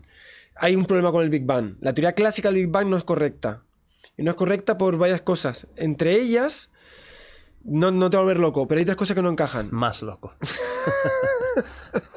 Inténtalo. Básica- básicamente. Try me. Pero, pero te voy a decir solo, bueno, te, voy- te voy a comentar básicamente. Eh, se, se observa el universo a, a- a cuando era muy joven, muy joven, muy joven, y se ve que en todo el espacio, eh, regiones que están muy distantes tienen la misma temperatura. Y es muy raro que tengan cosas que están alejadas de la misma temperatura porque no han, no han tenido tiempo de estar en contacto. Claro, esa sopa primigenia, ¿no? Sí. Entonces, bueno, hay varios problemas de ese estilo que se resuelven con una cosa que se llama la inflación, que es un periodo muy corto del universo, cuando nació, que sufrió una expansión muy, muy heavy, muy bestia, que convierte un átomo en un- una galaxia, en una fracción de 10 elevado a menos 50 segundos. Eso supuestamente es lo que ocurrió al inicio del cabeza, ¿eh? inicio. Y eso se llama la inflación. La inflación ocurre porque supuestamente hay un campo, no se ha probado esto de la inflación. Vale. Es una teoría que tiene mucho apoyo, sí, pero tiene mucho apoyo porque funciona muy bien. Vale. O sea, pilla la teoría del Big Bang y la regla, la, la- la coloca, pero nadie ha encontrado ninguna prueba de inflación. Entonces hay que ponerla entre comillas. El problema es que esta inflación ocurre debido a que hay un campo, que se llama el campo inflatón, que al inicio del universo produjo una, una- produjo una transición en este campo inflatón. Lo que pasa es que cuando se ponen a estudiar la inflación y a ver los modelos de inflación, ocurre que mm, eh, grandes preguntas como, como por qué nace la inflación, cómo nace, cómo se detiene, etc, etc, etc. Y la forma más, más natural de entender la inflación respondiendo a estas preguntas es que sea un proceso puntual dentro de algo más global. Vale. De modo que se, se imagina que la inflación ocurrió en nuestro universo de forma puntual, mientras que en paralelo, de forma también puntual, puede ocurrir ese mismo proceso en otras entidades de espacio-tiempo. Entonces habría que imaginar más el universo como, como un caldero lleno de roscas, de palomitas, que pones ahí a calentar y... Vale. Entonces estarían surgiendo universos debido a la inflación de forma paralela dentro de una inflación eterna. Y sin contacto entre ellos. Y sin contacto entre ellos. Ahora aquí ya, Aquí, aquí- aquí viene lo que mola, ¿no? claro, son multiversos porque no tienen contacto, pero aquí las leyes físicas ya pueden cambiar. Aquí las leyes físicas pueden cambiar. Eh, en teoría existirían las mismas fuerzas fundamentales del cosmos, pero ocurre una cosa, y es que las fuerzas de nuestro universo se generaron tal y como se generaron por una fase del inicio rela- relativo al campo de Higgs, donde las fuerzas se diferenciaron. Se supone que las fuerzas eran las mismas al inicio y el universo, según se expandió, las fuerzas se diferenciaron. Pues esa diferenciación de las fuerzas fue casual. Vale. Cayó como una moneda que lanzas al aire. Y cayó así. Oh, Dios. Oh Dios. Oh, Dios, otra vez. ¿Qué dijo tú? Me quieres complicar la vida. No, no, no. Un comentario, un comentario que me ha venido a la cabeza ahora. Cayó así. Pues en otra realización caería de otra manera, entonces tendríamos infinitos universos sucediendo de forma diferente. Otro multiverso. Claro, que, eso, que podría, podríamos tener entonces un, un universo repleto de energía oscura tan solo... Todo, Todo, lo- todo vale. todo vale, Todo vale. todo vale. Y que como hay, habría infinitos universos con infinitas, Infinitas reglas. posibilidades. Luego está el multiverso cuántico. Bueno, ya, ya la palabra. Llegó, amigos. Sí, La que lo complica todo. sí. Según la, la- la cuántica, las partículas se describen con una función de onda. Las ondas tienen una cosa muy loca que no tienen las partículas tradicionales como bolitas, y es que una onda tiene varios valores a la vez. Lo que significa que esa misma partícula tiene varias propiedades a la vez. Eso se llama superposición cuántica. Y es lo que lleva lo del gato de, de Schrödinger vivo y muerto. Que si esta partícula puede estar en varios estados, si esto lo prolongas, te salen cosas locas como un gato vivo y muerto. Una forma de resolver esta paradoja, el gato de Schrödinger, que no deja de ser una paradoja porque no tiene sentido, Es cerrar el libro y jugar a la Play. ¿Te imaginas que el científico a punto de hacer el descubrimiento de su a vida diga, no puedo más ya con esto? Venga, eh, pon supervivientes. y luego tu tía como Ibai, me pego un tiro en los huevos. Corta la polla. Bueno, a ver, ¿cómo, ¿cómo se puede esto arreglar? ¿Cómo se puede arreglar? Eh, una de las formas de arreglar esto, eh, porque, porque la teoría clásica, la clásica, lo que dice es, un electrón puede estar en dos estados. Vamos a decir que está eh, rojo y azul, por decir, a la vez. ¿Por qué entonces cuando yo lo miro solo se pone azul? Pues porque se produce un colapso. Lo que quiere decir es que esta función de onda, esta onda, de repente dice, no, no, me voy todo para la derecha. O no, me voy todo para la izquierda. Y entonces desaparece la otra parte. La Esa es la clásica. Esa es la interpretación clásica. Que no gusta porque es muy loco esto del colapso. Es como, ¿por qué colapsan? Bueno. Entonces aparece esta interpretación, la de múltiples universos, que lo que dice es que el, el gato está vivo y muerto. Lo que pasa es que se han disgregado las realidades. En una realidad está vivo y en la otra está muerto. Pero de verdad. De verdad. Entonces, eh, en el experimento del gato de Redinger, Redinger abre la caja y de repente la, la realidad hace blup y se divide en dos. El gallo así guapo, ¿eh? El gallo de Schrödinger. Estuvo en su punto, ¿eh? Además, en el momento. Ha quedado bien, ha quedado Ha quedado bien, ha quedado muy profesional. queda bien. Si lo intento, no lo consigo. Se divide en dos. Pues en uno está Redinger triste porque el gato está muerto y en el otro Redinger está con el gato y, y el gato putea. También te digo una cosa, o sea, mm, un tío que mete un gato con, con veneno o lo que sea, a lo mejor lo quería matar. O sea, que a lo mejor la- la- lo que él está contento es si el gato está muerto, ¿no? Y dice, hostia, fantástico, me ha salido de puta madre. Y el otro lo ve y dice, algo habrá hecho el gato. La realidad es que es un experimento que nunca se ha hecho, que yo sepa. Es, Bueno. es lo que llaman un exper- un experimento mental. Pero a lo que iba yo, hay una división en mundos, son multiversos, en teoría. Entonces, entonces en habría teoría, multiversos también infinitos. Claro. Porque cada, Cada vez cada acción eh, que es infinita casi, porque es que simplemente el mover a lo mejor también sería Sí, em, sí. una infinidad infinita Sí. de, uh, de posibilidades, ¿no? Sí. Y eso es la cuántica. Esto es la, la cuántica que da esta visión de los universos paralelos que no está demostrada y que a muchos científicos no les gusta. Yo diría que en esto de, los, eh, de esta interpretación, yo diría que hay un 30-40 que la apoya por ciento. Vale. Sea, no, no ¿Estás es tú dentro unánime. de ese 30-40? Me parece muy heavy, tío. Me parece ya pasarse ya. No, no estoy. No. Estoy fuera. Pero, ¿tú entiendes la cuántica? no. Vale. Claro, ¿Hay no. alguien que entienda la cuántica? No. No. No, no. Y hay cosas súper locas. O sea, realmente, esto de los multiversos, yo la única forma que tengo de entenderlo, que está relacionado con el tema del tiempo, porque luego está la pregunta de qué es el tiempo, Mm, Que no existe. que no existe, o por lo menos con la percepción que tenemos ingenua, Reglada. a lo mejor, a lo mejor no es... a- yo además me estoy leyendo muchos libros sobre el tiempo. eh, Carlos Robelli ha escrito un libro maravilloso sobre el tiempo Ujú. y todos le dan la vuelta a lo mismo. Es algo psicológico que tenemos en el cerebro, es una forma... Entonces, dentro de esta teoría de... De hecho, ahora continúas. Simplemente decir que cuando viniste la primera vez que hicimos online, el pandemia, son unos clips top, es no existe el tiempo. Claro, eso claro. lo hablamos ya en su momento, que, es- Claro, es- claro, que mucha gente se chocó. Ahora, imagínate esta nueva descripción del tiempo. Eh, imagínate eh, fotogramas de tu vida. De- hemos dicho que existen infinitas realidades. Imagínate que cada realidad está codificando una- un fotograma diferente de la realidad. Ujú. Y que tu vida no es más que una especie de concatenación de realidades vividas desde el punto de vista psicológico, desde la percepción. Ujú. Todo mental. Todo mental. Entonces, claro, eh, lo de los múltiples universos estos de la cuántica a mí me suena raro.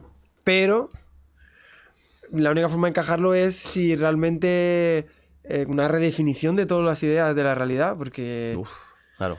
porque Sí, es muy sí. raro. O sea, que lo que dices tú, que cada vez que tomamos una decisión, cada vez que ocurre algo, una nueva realidad. No, y ni ya no de decisión. Estamos hablando de que cada milésima, la, la- la unidad más pequeña de tiempo que exista, hacemos algo. Ni que sea un movimiento imperceptible. Eso ya cambia, ya, ya, ya genera una nueva realidad, ¿no? En teoría sí.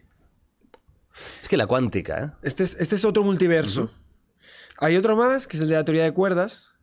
Y es que la teoría de cuerdas tiene un problema y es que tiene 10 dimensiones del espacio. Eh, la única forma de encajar esto, dijeron los científicos, es bueno, estas dimensiones que no vemos, las, las seis que, que tienen que estar chiquititas y enrolladas, muy pequeñas, que nosotros no accedemos porque son verdaderamente súper pequeñas. Pues em, el problema es, es que hay muchas formas de enrollar estas, estas dimensiones extra, hay muchas formas de enrollarlas dentro del mundo submicroscópico. Cada una de estas da lugar a un nuevo tipo de leyes físicas y por tanto un nuevo tipo de universo.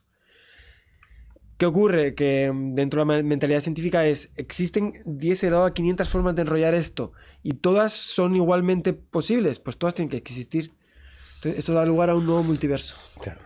Y luego está el multiverso, que es el que más me gusta a mí, A que es el simulado, Ah, que es un tema muy loco. Lo que te voy a decir es muy heavy. la simulación. Hay, hay un artículo científico que dice lo siguiente. Si se cumplen punto 1 y punto 2, punto 3 es que somos una simulación. El punto 1 es que el universo es computable y que, que se, puede, se puede simular de alguna forma. Y el punto 2 es que el, el ser humano es capaz de crear conciencia en el ordenador.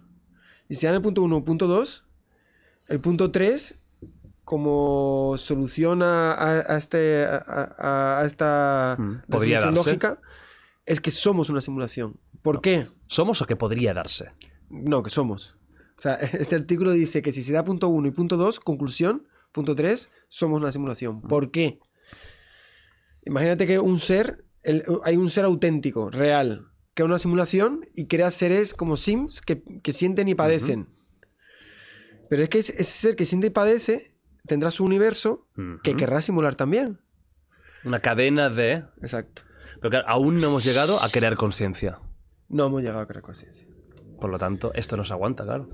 Eh, claro, porque no se, no se cumple el punto 2 Ujú. ni el punto 1. O sea, de- no podemos llegar a esta conclusión porque punto 1 y 2 nos han dado. O sea, el 1 no, no es computable porque aún no conocemos ni la mitad, ni, No, ni, ni el nada. 5% de lo que hay, por lo tanto, ¿qué, vamos a computar?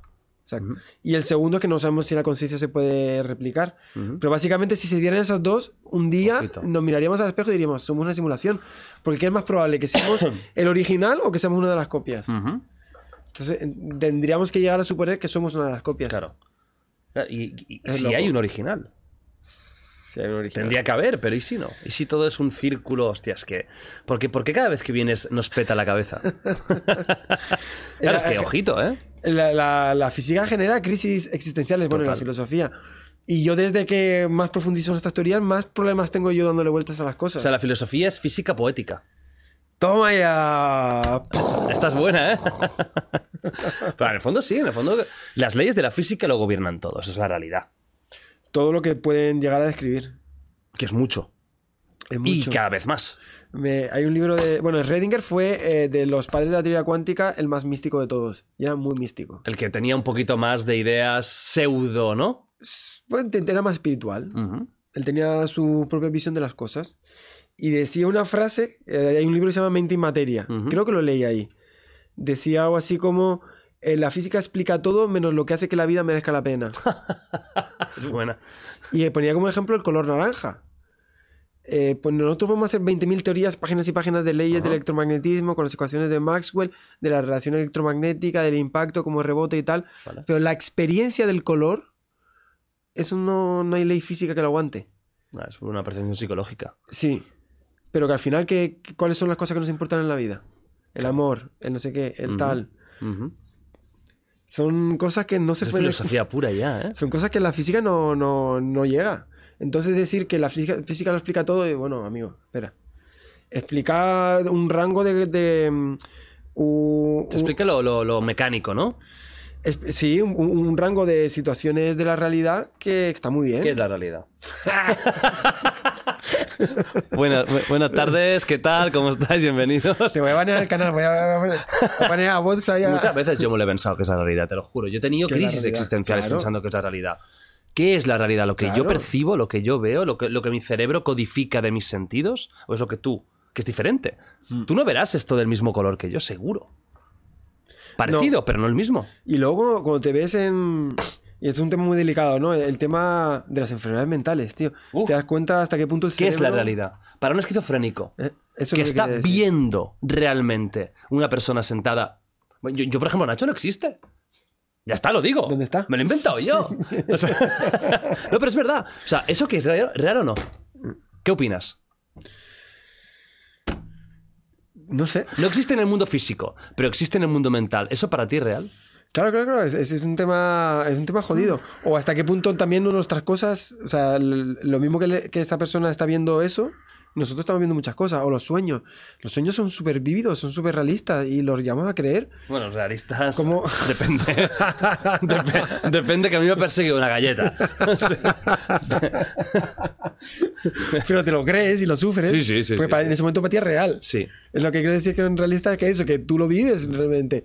Entonces, eh, ahí, bueno, a lo que va todo esto, lo que iba yo, que la física, ojo, que tiene su dominio de tal y hace cosas muy chulas y todo lo que tú quieras, pero que hay muchas cosas por entender y por descubrir. Lo último de este tema más de, de- de- de ciencia, ¿no? Enfocada quizás a, a los- a las preguntas universales, es la cuántica.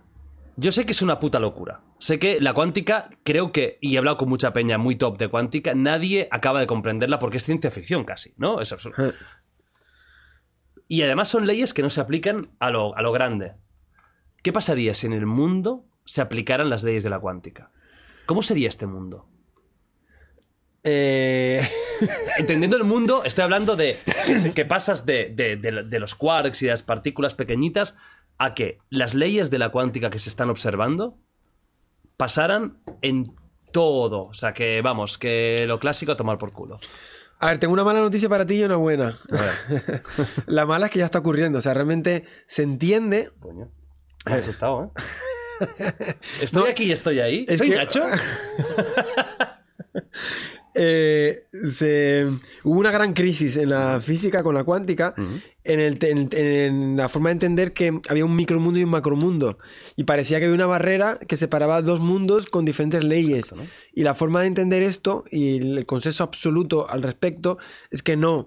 El mundo clásico, el macromundo, Sí. es, una, es una subespecie dentro del mundo micro. Es decir, todo es cuántico y las leyes de Newton y nuestra realidad no es más que una realización del mundo cuántico en una escala en la que los efe- esos efectos no se notan. Mm. Pero ya todo es cuántico. O sea, el consenso es que toda la todo física es, cuántica. Todo, todo es cuántica. Sí, no, no es como. De hecho, es una cosa curiosa, no es físico cuántico, no, todos físicos son cuán- son cuánticos. O sea, no. No tiene. Cuando me dicen, no, él es físico cuántico, no, no, Es físico. físico. Cuánticos somos todos, porque en, cualquier área de la física está la cuántica, de alguna manera. Pero sí, efectivamente, eh, la cuántica es la teoría de la realidad. Es la teoría de la realidad. La mecánica clásica es una simplificación que funciona bien para nosotros, porque encaja en nuestras cosas.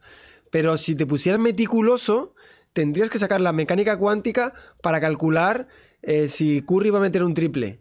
Porque... Que sí. Que sí. Te lo digo yo sin, sin cálculos, nen. Ya te lo he dicho rápido. ¿Has visto la ciencia? Qué fácil es. Es- es rapidito. Ni, ni ecuación ni nada. Sí. Sí, a ver. Examen. Stephen, ven, tira. Vale. Pues lo que quiero decir es que esa es la, la- la- la primera parte de la pregunta.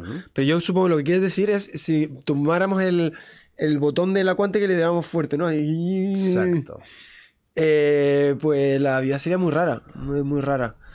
Porque mm, a las partículas le ocurren... eh, a lo primero que pasa con esto, que es muy difícil imaginarlo, porque mm, de la física, cualquier cosa que toques, lo vimos antes del 137, cualquier cosa que tú toques, la más pequeña, Cho- mandas el mundo a la mierda directamente. O sea, el mundo solo existe con, con esta forma tan particular de colocar todo. De hecho, son como, no sé, 20 parámetros. El panel de control de la realidad son 20 parámetros.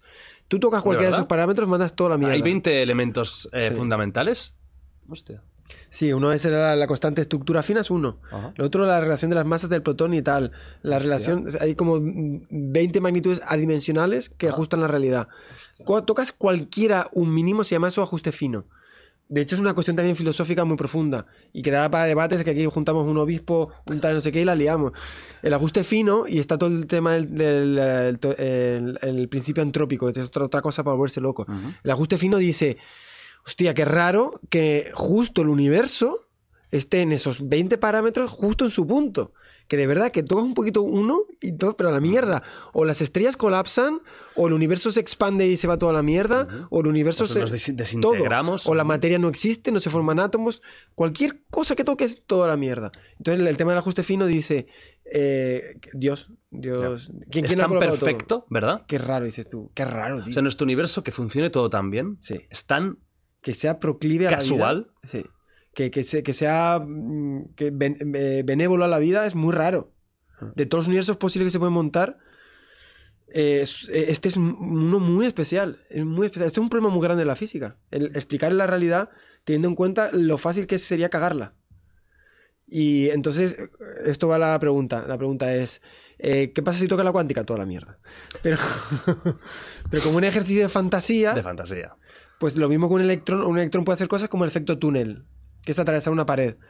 Pues en teoría, si, si de alguna forma subiera las propiedades cuánticas, ya te digo que no podrías, pero si pudieras, pues en teoría, pues atravesar paredes, en teoría estar en varios estados a la vez. Realmente yo creo que el problema con la cuántica es que nos- nosotros no tenemos un cerebro Cuántico. sí, sí, preparado para entender eh, que, que- que es, cómo sería todo. Pero sería muy loco, ciertamente loco, sí. Que te estaba- estaba- no te lo juro, estabas hablando, estaba filosofando yo, ¿eh? Porque pensaba otra vez en, la realidad, ¿no? Y en, y en es verdad, ¿no? Todo es tan perfecto, tan increíblemente perfecto. ¿Qué, posibilidades reales habría de que todo hubiera caído tan bien, ¿no? Sí, Para que haya un- este tipo de vida. Pero quién sabe, a lo mejor es verdad que hay otros universos con otro tipo de vida Claro. completamente diferente, inimaginable. muy bien, muy bien, Y- muy bien. Está, eh, está- eso molado, ¿eh? Está dándole porque eh, es- el problema se llama el problema del ajuste fino. Y es un problema de la filosofía, de la ciencia y de la ciencia. O sea, es un problema tocho. Y se llama el problema del ajuste fino. Y tiene varias soluciones. Una es lo que se llama el principio antrópico, que puede ser débil o fuerte. El fuerte es decir, vale, fue Dios. Un tipo con barba que lo colocó todo. Pero luego hay formas de salir, una forma científica de salir, que mucha gente la critica y que hay mucho debate, es decir, bueno, hay... eh, eh, así lo explico bien. Eh, que, que- que hay- que haya humanos en la Tierra diciendo eh, qué bonita es la Tierra para vivir, pues obviamente eso no puede ocurrir porque la Tierra lo permite. Entonces es como una perogrullada, es como... claro. Una- algo evidente, ¿no? Claro, eso no, no, no podrías decirlo en Marte porque en Marte no hay vida. O sea, hay vida y por lo tanto hay un humano que, que piensa sobre la vida. Pero porque digamos que somos parte de la solución. Entonces, de y, una, y una posible solución a todos estos quebraderos de cabeza es, bueno, hay infinitos universos. Y qué casualidad que estamos en este. No, casualidad no. Porque Ha tocado. solo podría haber, no, solo podría haber un humano pensante en el, en el, en el correcto. Es- Claro. es o solución. correctos. Si es infinito, habrá más. Exacto, exacto. De hecho, habrán infinitos. Sí, sí, pero todos esos que están dirán, qué casualidad que estoy en, el que, en, el, en el que todo va bien. No, porque si no, si fuera todo mal no estarías pensando. Qué poco entendemos el mundo, ¿eh? Claro, Qué poco. No entendemos nada. nada. No entendemos nada. Ni el científico más abyecto, más científico puro, mm, absolutamente, incluso dogmático. En la propia ciencia hay dogmas, Sí. ¿eh? Sí. Que te puedo contar historia yo de eso. De dogma en la ciencia, ¿no? Tengo, tengo, tengo un, un episodio trabado en la cabeza. ¿Se puede contar? Luego te lo cuento. Ah, pero no, no en público. En público, va. ¿Sí? Me lanzo. ¿Me vas a contar? Puede ser. ¿Quieres más cerveza? Va- va- vamos a ver cómo va. Vamos a ver Estuve con, con Neil deGrasse. Hombre, genio absoluto. ¿Es, tan, es, es simpático en persona? Súper simpático. O sea, Neil deGrasse, por si no lo conocéis, es uno de los referentes mundiales a día de hoy, en los últimos años, de divulgación científica. Um, ha estado en todos los lados eh, posibles. eh, em, Joe Rogan, por ejemplo, lo ha tenido creo que varias veces. Y es una maravilla escucharlo. Y lo Es- inteligente que realmente es. Es un tío súper agradable, súper simpático, hablador. Llegó, un showman. Sí, showman. Es un showman. Su charla buenísima, pero yo como, como persona, como comunicador de la ciencia lo miraba y tomo nota, o sea, tomo nota, que es un maestro, es un puto La maestro. gracia que tiene, ¿no? Sí, y llegó, llegó esa noche que yo estaba allí y se sentó en la mesa al lado. Yo estaba así, en fin, como... como- Que es lo que sentiría la gente normal si tuviera Brad Pitt al lado. Exacto. Y era como, fi- finge que... que no te importa, ¿no? Eh, Hello. Y, y y espectacular, los primeros 10 minutos espectacular, se puso a hablar de las estrellas con un puntero señalando, a esa es la estrella Arturo, no sé cuánto, es una estrella, no sé qué, empezó a hablar de constelaciones. Imagínate, una clase de cosmos en directo, tío. Fua. Y lo Sí. hace muy ameno para incluso para la gente que no es ducha en, en estos Sí. temas, que es la gracia al final. Sí. Porque son temas tan complejos. Sí. No, es un puto genio y domina la, re- la- la- la narrativa, la retórica, todo, la forma de hablar, todo. ¿Todo el heredero de Carl Sagan? ¿Es el heredero? Sí, sí, sí, sí. Pero, y aquí venía lo que iba a decir,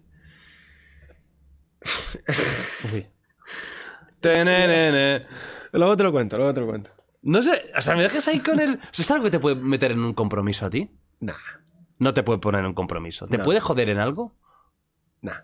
¿Te puede dar mala imagen o qué? No. ¿Te, te puede joder eh, No, además todo el mundo en la sabe. comunidad científica? No, no, no. Te voy a sacar el, el titular. No, que él es de la escuela de Dawkins, de dogmatismo. Ah, vale, sí. Que él es de la, de la escuela de ci- cientificista, de, Mm. de que la ciencia lo explica todo, que no hay nada fuera de la ciencia, que el resto son, son tontos, básicamente. Mm. Y por eso, cuando dices eh, es el sucesor de Sagan, me chirría un poquito. Porque, porque Sagan te- tenía una mentalidad más abierta. Era, te- él tenía otra otra forma de entender el, el- el- el mundo. proceso científico y el mundo. Él, él tenía otro, otra aproximación a la realidad que él no tiene. Yo simplemente te digo que él, él tiene otra, otra... Por eso digo, no, no puede pasar nada por decir esto. No, pero, no, pero además claro se sabe, cualquier que, ponga- Claro que ponga sus capítulos de el, el podcast que tiene él, eh, lo ves, que es, eh, es su mentalidad, su forma de entender la realidad. Que no pasa nada, tiene eso. ¿Hablasteis de eso? Claro, es el tema es que hablamos de eso. No jodas, ¿le, le cuestionaste eso? No, Eh, sí. luego te cuento, luego te cuento. Me gusta, me gusta, me gusta, debate ahí. Luego te cuento, pero, pero es verdad que, que, mm, que un tipo con mucha energía Vale. eh, y que tiene una visión muy, muy radical. Vale, ya, me veo por dónde va el tema. O sea, que no, no le acepta muy bien el debate, las críticas. No, no, sí, sí, sí, sí. Ah. Y, y que es un tío de puta madre. Es súper alegre, nos atendió a todos, Humilde. simpaticísimo. Eh, sí, me, me hizo una dedicatoria preciosa, Qué bueno. espectacular. Es verdad que pasaron dos cosas. Una, que yo estaba en ese momento estaba súper bajo de energía, es- me estaba medio regular. Y que era muy tarde, tío. Estuvimos cuatro horas hablando, ¿eh? ¿En privado? Ujú. Hostia. Qué- o sea, qué, qué privilegio, poder hablar cuatro horas con él en privado. En un ambiente, entiendo, relajado, de no se ir, camaradería. tío, no se quería ir. Era un grupo de ocho personas. Él no se quería ir. Nos echaron. estaba a gustísimo. y-. Por eso digo que es una persona que le encanta ¿Todos hablar- erais eh, científicos? No, no. El único científico era yo. No jodas. Había un filósofo, Hostia, qué guay. politólogos. Vaya, eh, vaya mesa redonda, ¿no? Muy, in- ¿Ves? Eso es muy interesante. Al final, unir diferentes Sí. eh, visiones del mundo, porque al final son visiones del mundo esto, ¿verdad? Lo son, lo son, lo son, lo son, lo son, lo son. Bueno, luego me cuentas. Va, a ver, vamos a ir ahora a un apartado de la ciencia no tan universalista, ¿no? No tan trascendental. Cosas un poquito más mundanas, pero que también son interesantes. La primera, a ver, invierno nuclear. Se ha hablado mucho con el tema de Rusia, ¿no? Cuando ahora ya parece que ha bajado el, el miedo, pero hubo unas semanas que la gente estaba, oye, ¿y si va a haber una guerra nuclear. ¿Se bajó el miedo, tú crees? abundancia?". ¿Tú estás seguro? Yo, yo creo que sí. Yo creo que. A ver, si lo haces, el fin de todo. Pero tengo la sensación de que empezaron tan fuertes, Sí. con tantas ganas de mostrar que Rusia aún valía, no les ha ido bien. Mm. Porque a duras penas están ahí sufriendo en Ucrania, que yo creo que. O sea, si el, el día que Putin dijera ataque nuclear, yo eh, ojalá habría dentro del propio Kremlin algún tipo de, de sublevación o de. o de. Porque esto significaría el fin de todo. Bueno, y ahora lo explicarás porque significaría el fin de todo. Sí. ¿Qué pasaría si de repente se empiezan a, a- a lanzar bombas atómicas? Ya no hablo tan solo de la destrucción material, porque no todo el mundo quedaría destruido, eso es una realidad también, ¿no? Pero ¿qué pasaría con la Tierra? Mira, volvemos a, a Carl Sagan. Porque se conoce mucho su trabajo eh, relativo a, universo. hacia el universo, a los planetas, vida en otros planetas. Él era como una especie de... No era, no era físico puro. Él tenía una formación súper rara. Él no era muy físico, no era muy buen físico. ¿Él no venía de física? Él hizo una carrera muy rara, que mezclaba biología con química. Su carrera es muy rara eh, y su formación es muy rara. Él, él no, él no era un teórico de la física que te, ten- tenía una combinación de conocimientos, hizo un- un- unos estudios muy peculiares. Ajá. Bueno, da igual, exobiología, pero lo que no es, no es conocido tanto de él es eh, que en sus últimos años se volvió un activista eh, pacifista del tema nuclear y fue la primera persona que junto con otros científicos calculó y simuló eh, qué podría ocurrir con una, un- una guerra nuclear en un contexto en el que había 70.000 cabezas nucleares activas. 70.000. O sea, ubícalo, 70.000. Ahora hay, después de un proceso de desarme, hay como 15.000. Pero él calculó, entre otras cosas, que en torno a las 100 serían suficientes para destrozar la vida, por lo menos, de la especie humana. ¿Por qué? Porque eh, el, el impacto de la bomba, que es lo que vemos del hongo, es lo mínimo. O sea, es, es, es un- Sí, la explosión térmica. Sí, eso muere la gente de la ciudad, que no son pocas, a lo mejor 100.000 personas, como pasó en Hiroshima y en Nagasaki, del orden de 100.000 personas que mueren. Muere gente también por la radiación en los entornos, pero es peor los, las consecuencias a largo plazo. Partiendo por quizás la más dura de todo, que da, da nombre a todo el fenómeno, que es el invierno nuclear. Que básicamente cuando es es lo que también se supone que le pasó a los dinosaurios con el meteorito. El problema no es que impacte un meteorito, el problema son las consecuencias a largo plazo. En el caso del meteorito fue el polvo que levanta genera una nube, una capa de que, que bloquea la luz del sol y mata todo, eh, ma- mata la, base del- de la cadena trófica y los animales pues todos se van al, al carajo. ¿Qué pasaría con las bombas nucleares? Lo mismo, eh, nube de polvo, pero además también se, se mete por ahí eh, hollín, eh, eh, la- los incendios que hay en, las ciudades, bloqueando luz solar y bajando las temperaturas. Entonces lo que calcularon es que en torno a 100 ya eran suficientes para generar problemas serios en- a la especie humana. Solamente por el- lo que es el invierno nuclear, es decir, luz del sol bloqueada. Pero luego hay otros efectos, como está la, la lluvia ácida, que básicamente es cuando se producen los incendios, se quema un montón de materiales que usamos para las construcciones y que en forma eh, volátil le escapan al aire y luego pues generan problemas de todo tipo. Desde hay, hay elementos que tienen repercusión en cáncer, como otros que son directamente tóxicos para la respiración. Y luego está también la lluvia radiactiva. O sea, fíjate lo que te he nombrado. Te he nombrado invierno nuclear, aparte del impacto, la lluvia ácida y la lluvia radiactiva, que son esos mismos elementos que han estallado, van a la atmósfera y luego, bueno, pues efectivamente con- continúan con su destrucción a través de la radioactividad. Así que feo, feo. O sea, 100 bombas atómicas sería suficiente para complicarnos la existencia de una forma absoluta. Sí, de hecho, además Sagan en, en un clip No por que la tiene- explosión, ¿eh? que es lo que la gente tiene miedo. sí, de, sí. de, ¡ay, Los La Ángeles destruida! eh, Nueva York. No, no, no. Es que a lo mejor en Kinshasa o en, o en eh, Ciudad del Cabo, que no ha tocado nada, Sí. también la gente moriría. Exacto, de hecho, nos ve mucha gente de América Latina que comentaban, eh, se pilla lejos. Es que estamos hablando de un problema mundial, global. Aquí no se escapa nadie, no hay dónde ir. Y es un problema serio que, que, bueno, nos afectaría a todos. Pero que iba, además eh, decía Sagan en, en un clip que hizo, creo que para la serie Cosmos, o sea, había calculado la potencia de las bombas nucleares actuales, que son mejoradas. La Hiroshima y Nagasaki eran los bebés. Se están haciendo bombas que son mil veces Hi- Hiroshima y Nagasaki. Que es- hay bombas de fusión ya hay. El, el caso es que mm, eh, Sagan decía que se, que se calcula la potencia armamentística de la, toda la guerra mundial, la Segunda Guerra Mundial, toda la potencia armamentística equivale a una bomba. Entonces, de repente, una guerra, sería, una guerra eh, nuclear sería muy rápida. A lo mejor ocurriría en un par de horas. Pero ocurrirían a lo mejor una, capacidad de destrucción de 200 guerras mundiales en, en el periodo de unas cuantas horas. Y luego las consecuencias de todo lo que digo. ¿no? ¿Cuánto podría durar un invierno nuclear?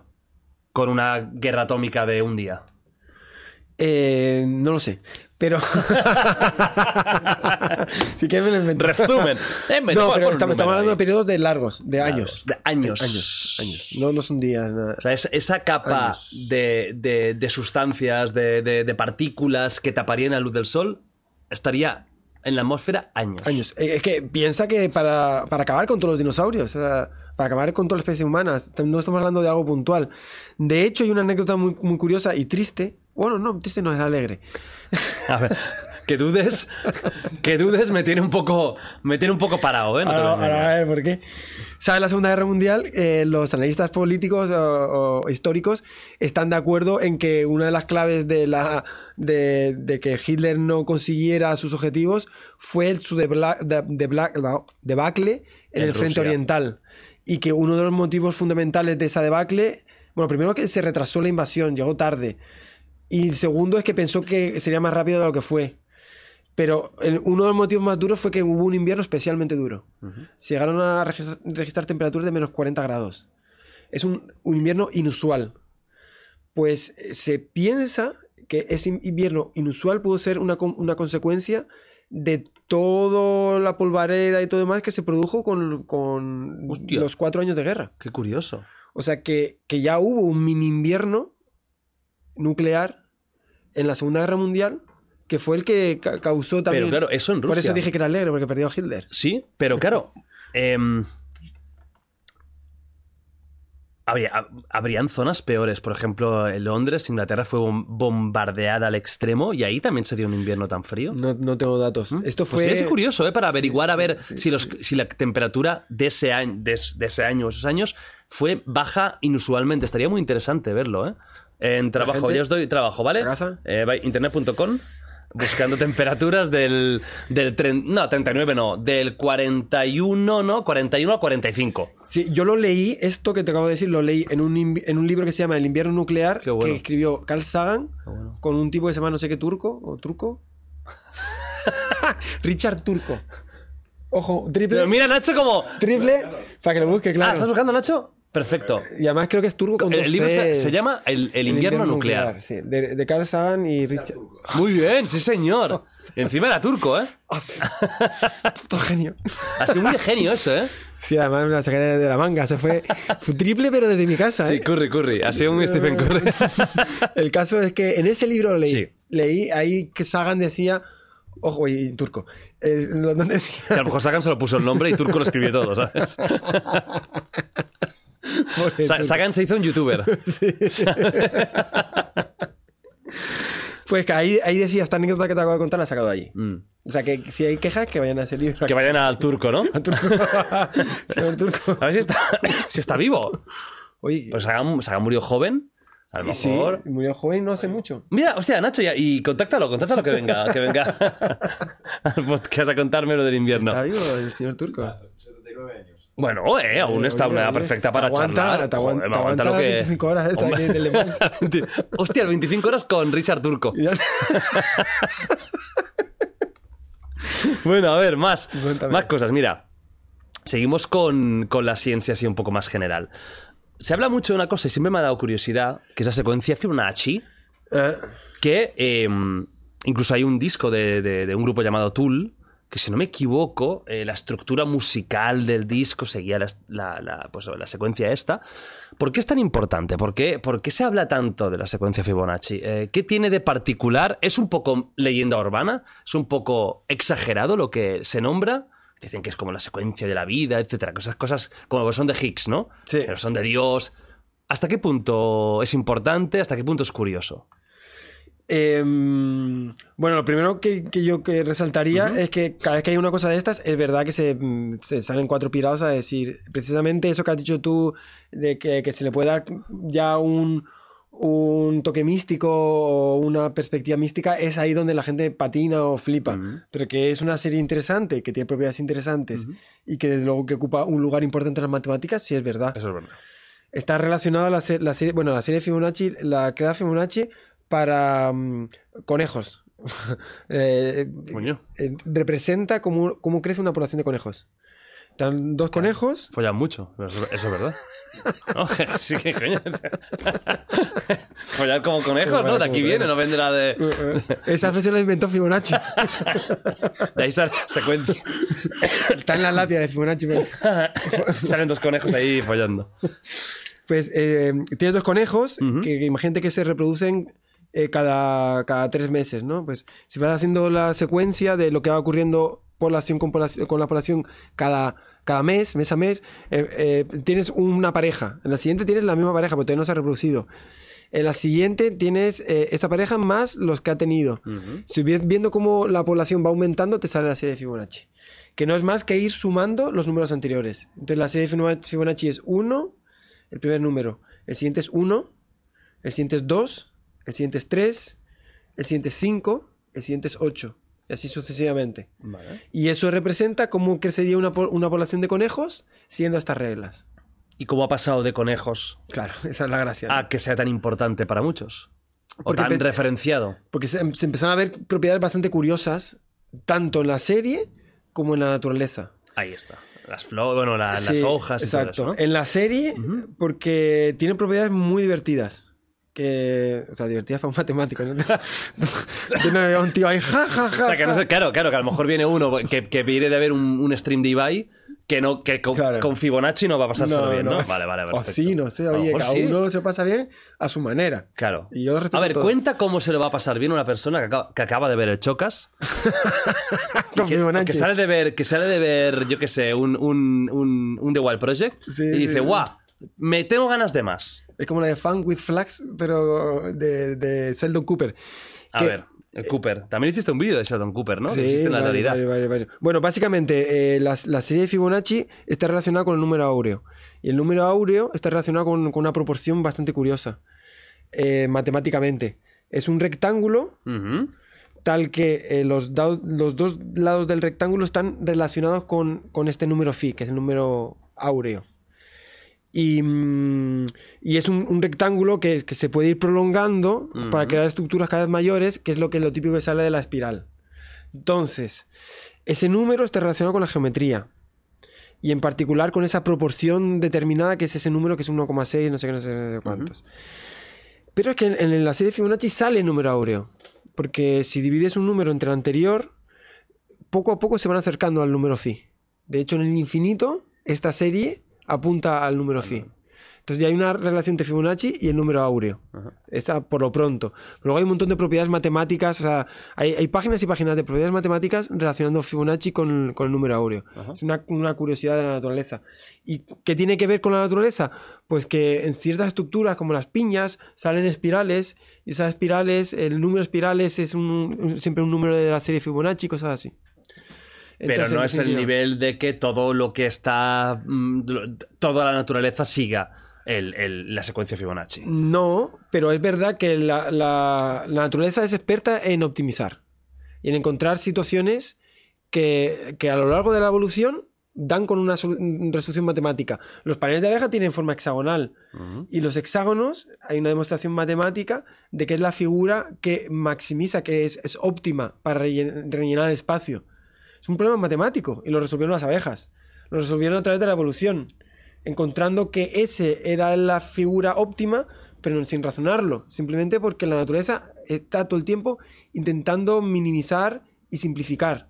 Lo mismo los virus tienen también unas ciertas formas que también se optimiza. El, el caso, y esto es a lo que iba, con, con Fibonacci pasa lo mismo. Pues eh, la, la naturaleza ha encontrado una forma de optimizar basada en las matemáticas. Esto de la naturaleza. Es muy loco. Me ha- me ha dado a veces también unos dolores de cabeza cuando pienso. No te lo juro, tío. Por ejemplo, las migraciones de aves. Sí. Te lo prometo. ¿Cómo cojones el ave Antonio va a cruzar medio mundo para llegar donde tiene que llegar y va a llegar bien? Sin mapas, sin Google Maps, sin nada. Es que, y dices, pero ahí es cuando te planteas cosas más allá, ¿no? Cuando dices, ¿y esto, esto como la naturaleza es así? ¿No? Y ahí es cuando ya te puede venir, "Oh, y habrá algo más. Son cosas ca- casi de, de- de- de- ciencia ficción.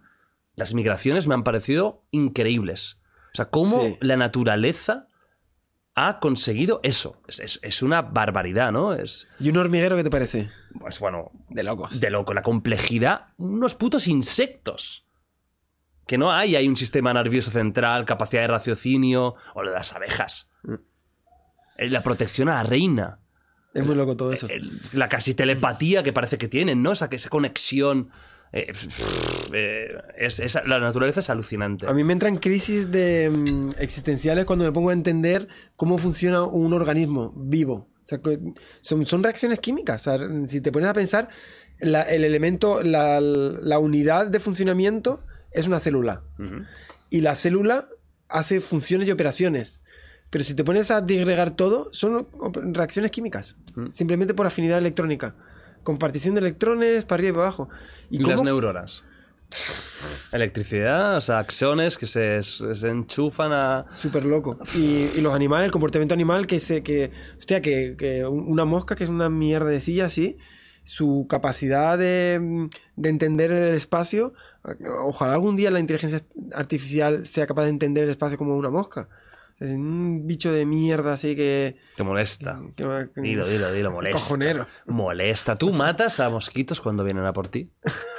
Ese mosquito malvado, ¿eh? Que lo escuchas eh, y que, y y sabes que va, ¿eh? Y sabes que te va a pillar en algún lado. A mí me gusta que me piquen. A mí no me gusta que me pasen por la oreja tocando los cojones. Ah, ¿te gusta que te piquen? No, quiero decir. A mí No lo que te me molesta, gusta- ¿no? Claro, a, mí lo que molesta, digo yo, que s- sáltate los prolegómenos. O sea, no, no tenga. no- Vamos a follar directamente, claro. ¿no? Me- a, a mí los preliminares no. Ve directamente al grano. Pícame y vete. Pero a ti cuando te no pica, me ¿te estén- sale mucho sarpullido o qué? No, normalito. ¿No? normalito. ¿Te pica? Yo, yo creo que te- yo soy. Yo soy un rinoceronte, tío. A mí no me. No sé. Eh, No sé, soy el típico que. Que los mosquitos van al, al- al- lado. Sí, eso, eso me decían mis padres, la sangre. Sí. La El clásico, ¿eh? De, de, no, es que tiene sangre, Sangre buena, dulce. por sangre dulce, por eso los mosquitos van. Seguro, seguro. Pues, es verdad que hay gente más que pican más que otros, eso sí que es cierto, por lo que sea, ¿no? Porque es una epidermis más, más delgadita o, y, y pueden... O un olor Ellos corporal. sabrán, los mosquitos sabrán qué hacen. ¿Te gustaría hablar con un mosquito? ¿Tendrías una conversación? Profunda, además. Sobre la Yo preguntaría por qué. ¿Por qué picas? Yo le preguntaría, ¿por qué, hijo putas? Eso es lo que le, le diría. Bueno, va, más cosas. Antes hemos dicho, hemos hecho un pequeño avance de que hablaríamos de, de- de friquismo también, ¿no? De la ciencia aplicada a los superhéroes. Tengo eh, tres preguntitas, ¿vale? Relacionadas con esto. Son con muy clásicas y superhéroes de toda la vida, ¿no? La primera, porque tienen que ver con, con la física, radioactividad, etc. El increíble Hulk. El increíble Hulk. La masa, ¿eh? Increíble lo de la masa. ¿eh? Ya no se dice la masa, ¿eh? No. Cuando tú y Era sí, sí, era la masa. masa. Sí. Ahora ya la gente se ha vuelto muy moderna, pero la masa para mí siempre lo será. En teoría, ah, era. Espera, Bru- no, eh. Banner. Eh, Bruce Banner. Hostia, estás flojo, ¿eh? Yo sí, yo sí. sí. Estás verde. Está- ¡Ah, qué bueno! Bueno. Pon ahí un efecto de... eh, De tatas. Es que ha sido tan buena que no ha tenido tiempo ni de reaccionar. Pero si hubiera público, estarían descojonándose todos. que ¿eh? Estaría aplaudiendo. en otro universo, quizás. Bueno, en teoría Bruce Banner eh, es expuesto a radioactividad y eso, en momentos rayos de enfado, gamma. rayos gamma, le convierten en un ser súper fuerte. Explica esto científicamente. Pues es, es muy curioso. También me he leído un par de libros sobre la física de los superhéroes Ah, qué bueno. y un poco de la historia de los, de los cómics. Qué bueno. Y es muy interesante que los cómics, la era dorada, creo que ha habido dos épocas doradas de los cómics. Eh, pues la, la original ocurrió en una época de posguerra. Algo, Stan Lee y Jack Kirby, ¿no? Y ocurrió en una época de, de que había psicosis con el tema de, de las bombas nucleares. Fue en la época en donde estaba eh, la Guerra Fría y, Claro. y ese temor continuo a una bomba nuclear. Entonces, estos superhéroes surgen en ese contexto y todo lo nuclear tiene un papel muy importante. Claro. Todo el tema de la radioactividad, eh, tal, de los núcleos, del átomo. Todos, muchos juegan con, con ese mismo, con ese mismo rollo. En este caso en particular son los rayos gamma, que es un elemento de radioactividad. O sea, exacto, expliquemos primero qué es un rayo gamma. Un rayo gamma es un fotón, o sea, es un rayo de luz de muy alta energía. Existen. Existen. No es ciencia ficción, o sea. Sí, existen. de hecho, eh, un- una, la luz es una onda electromagnética, que es una ola que se propaga subiendo y bajando de electricidad y magnetismo. Y lo que se pudo ver ya en- bien inicios cuando se, se puso a estudiar esto, es que sus propiedades eran muy diferentes si esta onda estaba muy dispersa o muy empaquetada. En concreto se vio que cuando la onda está muy lenta, la energía era baja. Cuando está muy empaquetada, la energía es muy alta. Y esto te permite hacer una clasificación de ondas. Las ondas más bajas, las más lentas, son las ondas de radio. Que son las de la radio. Sí. Las del móvil. Muy bien explicado. Todo y, Sí hemos, que- y hemos dicho que, eh, que son las que, Que son cero energía- dañinas. Cero dañinas, sí. Por eso puedes escuchar la radio por un móvil y no te fríe el cerebro. A no ser que estoy escuchando reggaetón. Que... ¿Qué dices ahora? Ahora, sí, ahora estás renegando el reggaetón, pero No. cuando lo bailas frotando, no, ¿eh? Eh, tengo mi secreto. Ah, No, el, el reggaetón cumple su función en la vida. la- claro, de, al final es una función biológica, Sí, sí. ¿verdad? Sí, sí. Muy bonito eso, ¿eh? Sí, me ha gustado. El reggaetón como motor de la vida. Me gusta como lema. Y luego es verdad que tiene ahí un. un- lo- lo- los ritmos son como muy. ¿Qué has hecho? Ya, Javi, tío, que. Los ritmos- Javi, ven que esto YouTube me va a, ver- me va a meter en la mar y yo. ¿Has, hecho Estás así en al serio? detalle, los ritmos del, del tambor, tío. el- Sí, ahora es el tambor. ¿eh? El tambor no suena sin el reggaetón, ¿eh? No, el, No puedo hacer el nada. reggaetón no hace así. No puedo hacer nada en este podcast. bueno, decía, la- Sí, las, sí, más sí, las más lentas tienen poca energía, pero las que están muy empaquetadas tienen mucha energía y tener mucha energía lo convierte en un elemento peligroso para muchas cosas. Entonces, en ese espectro electromagnético tenemos la radio, microondas, si le sigue subiendo se pasa a la luz visible, el infrarrojo, el visible, si le sigue subiendo son las ultravioletas, por eso los rayos ultravioletas son peligrosos, porque ya estamos llegando a lo tal. Los rayos X, si tú le subes un poquito más, ya llegas a los rayos X, y si le metes a tope al fondo, te llegas a los rayos gamma. Entonces son luz, Es lo, más, lo más, lo más heavy. Es luz muy energética. ¿Nos mataría? energética. Sí, sí, sí, sí, sí. O sea, si tu- tuviera aquí una lámpara de rayos gamma y te la enfoco o le enfoco a Nacho, mira que está muy tranquilo ahora, ma- ¿mataría a Nacho? A mí es imposible. A Nacho lo pondría verde, yo creo. ¿Te imaginas un Nacho ahí Ah, tomajado? ¡Yo quiero salir! Eh, no, efectivamente. eh, los rayos gamma, el, el tema que tienen es que además esto se estudia muy bien en, en física médica, que eh, es como el veneno, ¿no? Lo, lo que hace peligroso el veneno es la dosis, no, no es el elemento en sí. Entonces, eh, la radiación pasa lo mismo, es la dosis. Por debajo de cierta dosis se llama eh, peligro estocástico. Y es que un fotón, como un, un fotón gamma, eh, esto, por probabilidad puede generar una mutación en una célula y que se convierta en un tumor. Las células tienen muchos mecanismos para reparar este tipo de errores. Entonces ya es estocástico, es, es- es mala suerte. Vale. Entonces, por debajo de una cierta dosis es mala suerte. Estás comprando boletos de lotería. De hecho, sí funcionan la, todos los sistemas que tienen ra- radioactividad, radiación, funcionan así. Dosímetro para saber la dosis y tú sabes que estás comprando boletos. Es como volar en avión. Estás comprando boletos a la muerte. Claro. Eh, no solamente porque se puede caer, sino porque al estar por encima recibe más radiación cósmica. Lo cual recibe más radioactividad de alguna de hecho, forma. los pilotos y las azafatas es un peligro. Van con peligro. dosímetro. bueno, los pilotos creo que sí dan dosímetros, ¿no? Yo creo que sí, los pilotos seguro. Sí. Vale, el caso es que por debajo de cierto nivel es estocástico y mm, a tu No te vas a suerte, morir No te directamente. vas a morir directamente, pues pueden desarrollar cosas chungas, pero por encima de cierto nivel, palmas. Fallo multiorgásmico orgánico. Fue multior- Lo ha di- ¿Has dicho? multiorgánico. Ojalá fallara así. Ojalá, qué, qué bonito. te, te puedes, te, puedes te, te puede freír un, un órgano. Sí, sí, sí. Te, te- te- te mata, te quema la piel. O sea, realmente. Entonces lo de Hostia, ¿has Hulk visto? es mentira. ¿El Lo de Hulk es mentira. La, la serie Chernobyl. Sí, uff, la, me la- encanta. la piel de la gente, ¿sabes? Es, eso, ¿Esos son rayos gamma? Eh, me atrevería a decir que sí. Vale.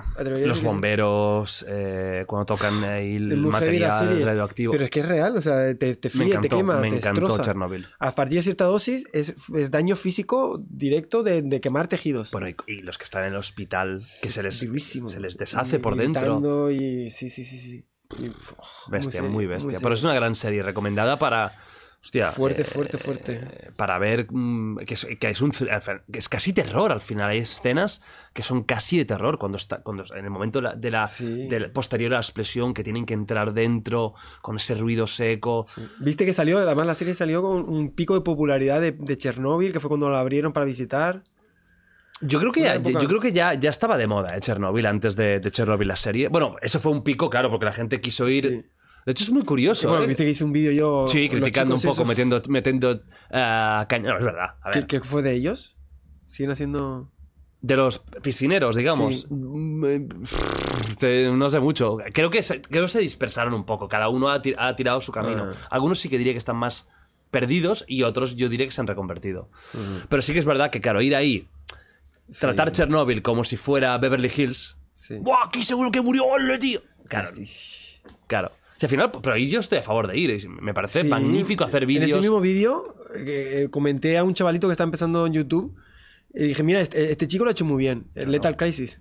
¡A coño! ¡Hombre! yo, cono- grande. yo conocí a Lethal Crisis porque. Por Chernobyl. Ver, haciendo investigación- Eres un fenómeno. Claro, porque yo, yo dije, esta gente lo ha hecho mal, pero estoy seguro que hay hay gente que lo ha hecho Claro. con respeto. Y me puse a buscar y encontré Lethal Crisis, que tenía a lo mejor 20.000 seguidores. Que no hace falta ir llorando tampoco. No, no tampoco no, no vendemos el drama. No, pero respeto, tampoco es mega sensacionalista. Hay un punto, un término medio. También está bien que sea ¿Has- ¿Has divertido. ido a Aus- Auschwitz? Ah, no, mis padres han ido y, se- y ellos mismos dijeron que Es heavy. Es heavy. no creen en auras ni nada, pero sí que es verdad que saber lo que ha pasado te, agobia un poco, ¿eh? No, y ¿Tú hay has que, estado? hay que- sí. Y hay que mostrarlo, hay que visitarlo, hay que conocerlo. Claro. Lo peor que le puede ocurrir a Auschwitz es Es que la gente se olvi- se olvide, olvide. que, que deje de hablarse. Lo peor de estas cosas es que se finja que no ha ocurrido. Es lo peor. Pero lo segundo peor es burlarte. O ir con. No burlarte, pero superficialidad o con. Sí, como si ahora se viera la pila de, de ropa o lo que sea y ¡guau! Aquí mira ahora, tío". Claro, es, es tener un poco de tacto. Sí, sí, sí. Sí. Porque estás ahí además, sí. ¿no? Es, es lo chungo. Entonces, rayo gamma. Vale, eh, cero, No, muerte. Venga, Rayo gamma es, es energía, es- son fotones muy energéticos. no tiene ningún sentido. Te destrozan, o sea, te destrozan. Te Más. destrozan. Es que además eh, hay, un, hay un tema con, con todo el tema de la reactividad. Bueno, pregúntame y te lo Sí, que digo. te- es que va, va por, va por ahí, ¿eh? Spider-Man. Spider-Man. El hombre araña. hombre araña. El hombre araña. Spider-Man. Mola mucho cuando los latinos se ponen nerviosos, ¿eh? Pero luego ellos tienen el guasón. Vete a tomar. Y la gatubela. Hombre, venga, por ¿Qué es la favor. gatubela? La Catwoman. Vete a tomar por culo, hombre, ya. Homero. Eh, mátalo de Homero. Hombre, por Saquea a favor. Homero, ¿no? Sí, sí, claro, Homer. Homer Homero. Simpson. Sí, sí. Es, es, no, es una guerra, es una guerra Es una guerra. infinita. Nunca se terminará, ¿eh? Onda que voy me lo vital dicen, aquí en ¿eh? España. Yo ¿eh? cuando voy siempre me lo dicen. Sí, Siempre- sí, sí, siempre sí. me Es- dicen, es una guerra "Ah, que nunca- Onda vital. Y yo- No, no, perdí. Guasón. Venga, ¿dónde está el Guasón y la Gatubela? ¿Eh? Que salgan. Que los quiero ver. bueno, gatubela. el hombre araña. Spider-Man le picó una araña radioactiva. Sí. ¿eh? Un poco inven. ¿Pero qué pasaría si te picara una araña radioactiva?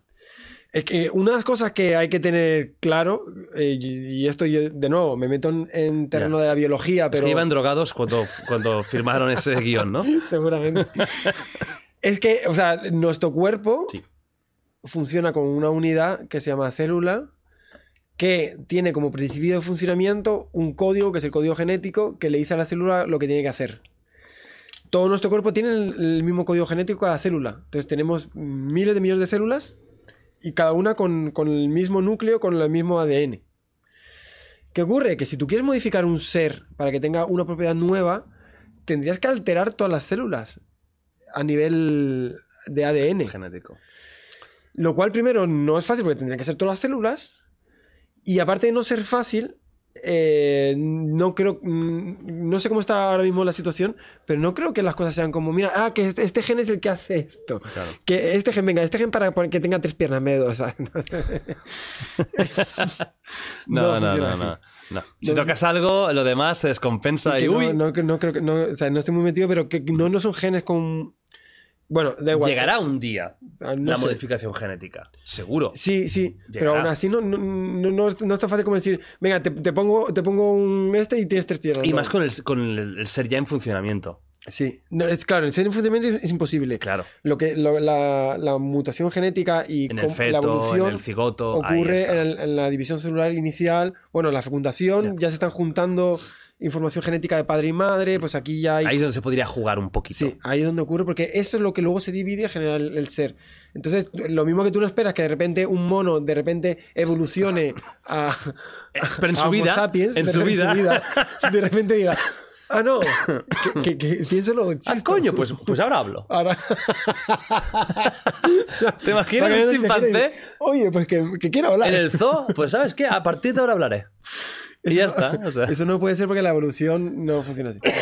Entonces, eh, no puedes esperar que algo que te ocurre en tu vida te genere un cambio porque primero requeriría que fuera a nivel de todas las células de tu cuerpo y, y luego porque no, es que no O funciona sea, así. estás desmintiendo a, a- a- Spider-Man. Es- Estoy mintiendo a a Spider-Man Parker. fuertemente. a Que no puede pasar eso.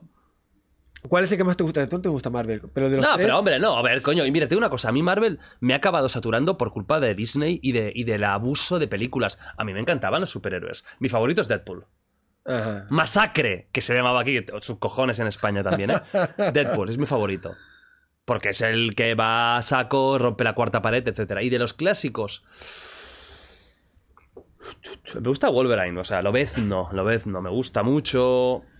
Y de los, Spider-Man no me desagrada, no, de los no me desagrada, pero Spider-Man- el Spider-Man, me gusta el Spider-Man irónico. Ajá. Eh, No el más pringaete, el- el- de los tres. Ojo con esto, ¿eh? A ver, el más mítico, porque lo vi también cuando era más pequeño, es Tobey Maguire. eh, eh, pero es el, el Spider-Man pringao. Eh, Creo que Andrew Garfield, las pelis me parecen una puta basura, pero él, como a mí me gusta él como Spider-Man, porque es el más gracioso. Y el Tom Holland, ¿sabes qué problema tengo con Tom Holland? Que me encanta, que es que es Tom Holland. Es que es él. O sea. Tom Holland mañana eh, hace, yo qué sé, pues de, mm, de Nietzsche y va a ser Tom Holland. Que cuesta mucho separar, porque hizo Ya. Uncharted de Nathan Drake y era, eh, era Peter Parker. O sea, mm, eh, yo me quedaría quizás con Andrew Garf- Garfield, que para mí es el mejor actor, eso sí, de los tres, no tengo duda. Pero eh, me gusta el Spider-Man suyo, que es cachondo, es más irónico, más sarcástico. ¿Y a ti cuál es el- declaraciones, interesantes. Me la juego ahí, ¿eh? ¿Y el favorito tuyo? Tom Holland. No, no, porque además yo creo que las últimas las han infantilizado demasiado. Pues eso es Disney. Eso Puede pasa con casi toda el universo de, de Marvel. Sí, me parece un, un, un tono más infantil. Y es verdad que Garfield eh, tenía ese, juego, ese rollito vacilón. Es verdad que Tobey Maguire además no, no me, no, no me genera simpatía, él ¿No? tampoco. Bueno, él tiene fama de ser un poco complicado en persona, ¿eh? Sí. Alguna vez que se le ha visto fuera de, de esto, eh, tener un poco de mala hostia, ¿eh?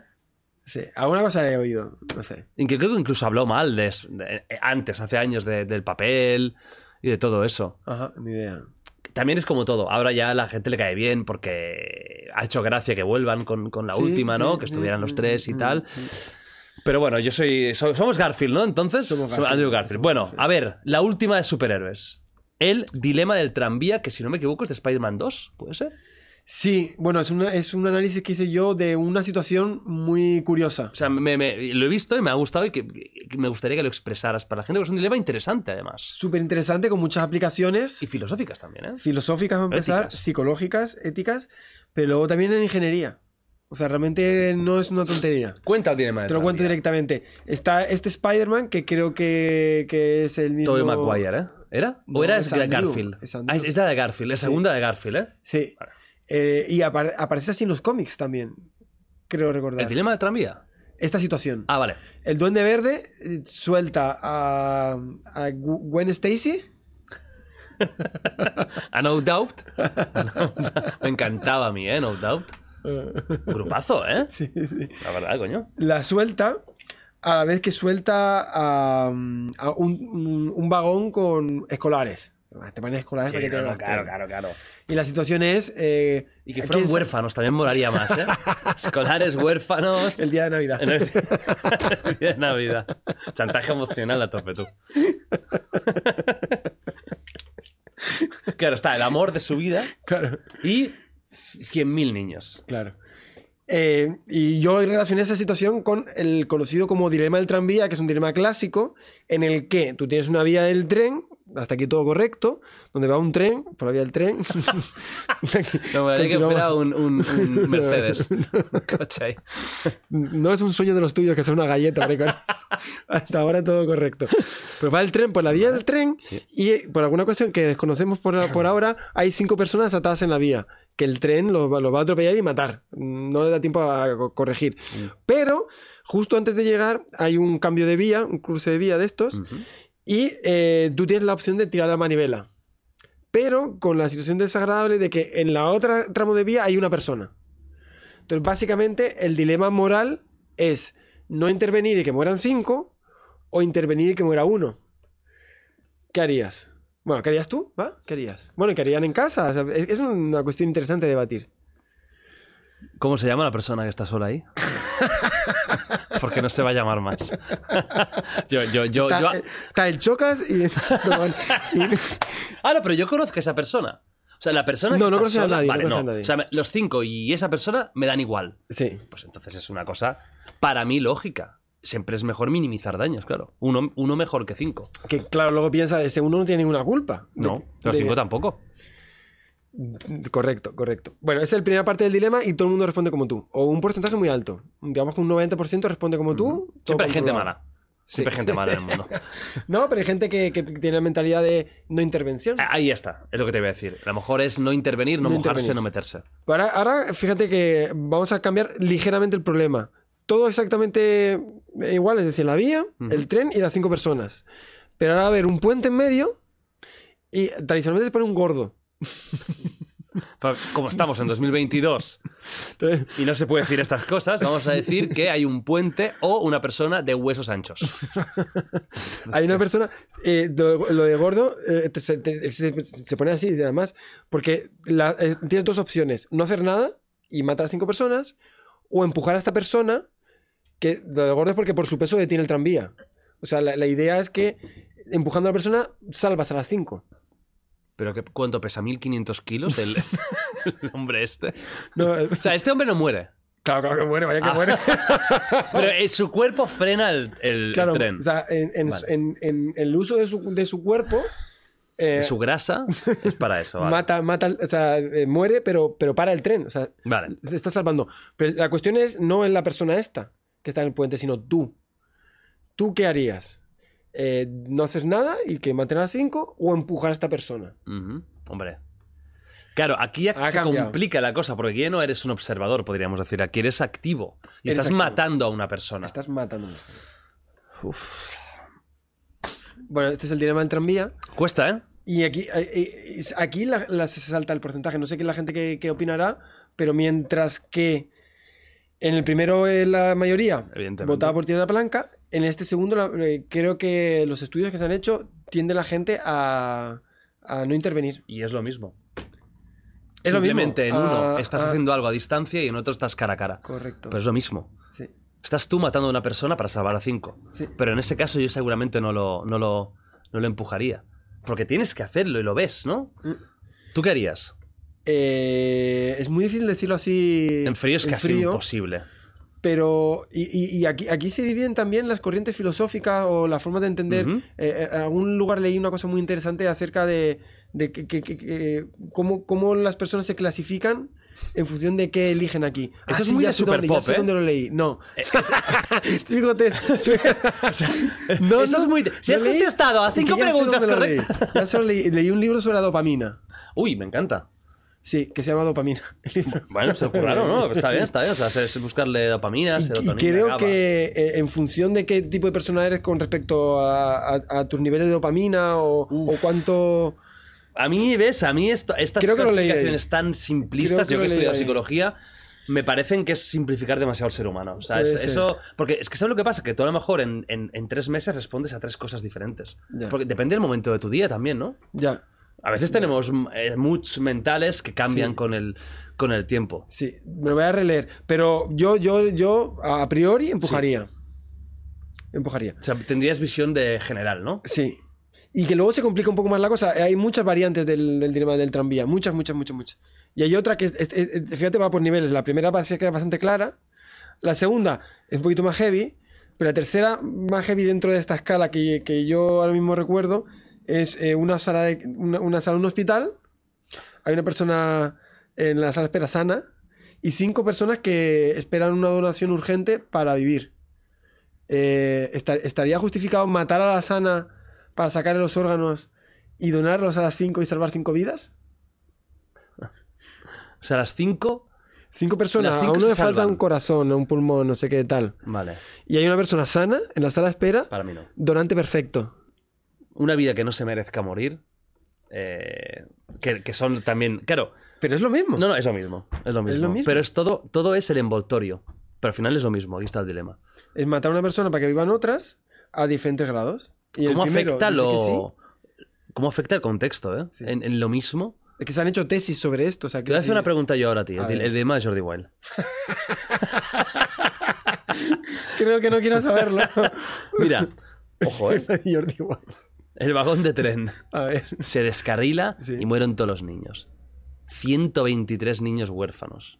Eh.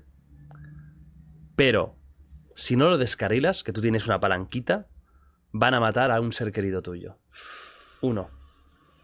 Uno muy cercano, ¿eh? Una persona de nivel de padres. 120 seres jóvenes, inocentes, muertos, o un familiar tuyo de cierta edad. Te voy a, te voy a decir más, Jodida 65 años. Eh, tú. Ah, me dices a mí que... Yo responderé, yo responderé. ¿Tú respondes después? Yo respondo sin yo- problemas. y yo- hasta Nacho va a responder también. Yo creo que somos bastante egoístas. Yo, al menos, me siento, en este aspecto, me siento muy egoísta. Yo. Mi padre, yo es mi padre, tío.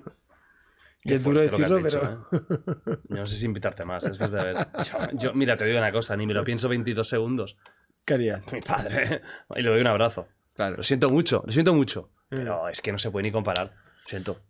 No os conozco. Sí, sí, sí, sí. Mi padre me ha, me ha dado la vida, la educación y todo. O un ser querido, ¿eh? Sí, sí. Pero al final, ese ser querido te faltará. Esos niños no me van a faltar en mi vida. Sí, sí, es un pensamiento muy egoísta. Es muy egoísta. Pero. Pero también puede ser egoísta que, que una persona que te ha dado tanto personalmente lo que sacrifiques por gente que no conoces. También tiene un punto, ¿no? Egoísta. Nacho, ¿tú qué harías? Yo no lo dudaría ni un instante. Tú los niños, ¿eh? Vale. Además, tu padre me encanta, ¿eh? ¿Qué dice el Ignasi? ¿El Ignasi? Ignasi. El Ignasi. Te- Aquí me lo traeré un día. Sí, con la voz esa que tiene. ¿Qué tal? ¿Cómo estáis? Bueno, vamos a hablar de... El padre de Nacho es un crack, ¿eh? Ah, sí. Y es, es artista. Sí, es verdad, es autista, es autista. Es arti- Hace collage, ¿eh? Sí, sí, es verdad. Bueno, nos salvaríamos todos a la familia. Pues ahí el dilema del tranvía. Y lo interesante que si, si tiene una, decía antes, una A nivel relación. físico, ¿no? O mecánico. Tiene una relación con la tecnología. Porque al final, bueno, ¿has visto la película Yo Robot? O sea. ¿de qué va? Mm, No me mató. Yo soy muy fan de Asimov. No, yo soy muy fan de Asimov y me he leído. De Asimov me habré leído 20, 20 libros seguro. Entre los de la Fundación, robots, eh, alguno que tiene suelto. Y a mí Yo Robot me pareció demasiado Hollywood para lo que es la historia de. de o sea, realmente de Yo Robot, que son varios relatos cortos. Uno de ellos es el hombre, o muy parecido al hombre bicentenario, el de Robin Williams. Sí, sí, sí. Pero a mí Yo Robot me pareció. Will Smith, ¿eh? Cuidado, que me va a pegar un bofetón. ¿Qué tal No, pero me pareció demasiado Hollywood. Está bien, pero no me mató. Sí, Pero a mí Asimov me flipa. O sea, las leyes de la robótica. sí, sí, sí. No, y, y ver la relación, ¿no? En esa, en esa película creo que, que yo vi al principio, no, no he visto entera, pero eh, precisamente va sobre el dilema este, ¿no? De, de eh, él está, ya, está jodido, está jodido, porque el coche decidió salvar Ah, a sí, él vale. Él tiene rabia a los en vez de una robots. familia. Y precisamente porque había decidido, en función de ciertos parámetros, que merecía que viviera él. Eso pasará. Y eso tiene más tranvía. Claro. Aplicado a la A, tecnología. a la, a la CIA. Y cuando haya coches que conduzcan de forma está. automática, Ahí está. va a ocurrir. Va a ocurrir. Porque a veces puede pasar, lo del tranvía es una tontería, pero si, va, si puede pasar que vayas muy rápido o vaya a ter- que cruce alguien y que el coche tenga que decidir si salvar al conductor, o sea, a ti, o salvar al niño. Yo creo que lo que van a hacer eh, para que. Porque si no la gente no, utiliza, no los va a utilizar, es siempre salvar a la gente que hay dentro. Porque si no, yo no me subo. Claro. Es que es un coche suicida. Sí, sí, sí. sí. Que me da igual, lo siento mucho por el niño. Mira, no haber cruzado. Haber estudiado. Les diría. Desde- abría ventanilla. Haber estudiado. No, pero es verdad. Imagínate un coche en el que tú sabes que el coche antes va a elegir a una persona externa Sí, que a sí. ti. Yo no subo, ni loco, vamos, voy a pie. Sí, yo creo que ahí estamos de acuerdo todos, Pero imagínate una situación externa, ya, ya no Sí. que te mata a ti, sino que un niño cruzando, pero para no matarlo tienes que desviarte, pero matas al Sí, un motorista. coche, un coche que va mm, sin nadie. Que va, Sí. va- va a buscar a alguien, porque eso pasará. Habrán También, taxis que van a buscar. Oye, mira, aquí, en esta dirección.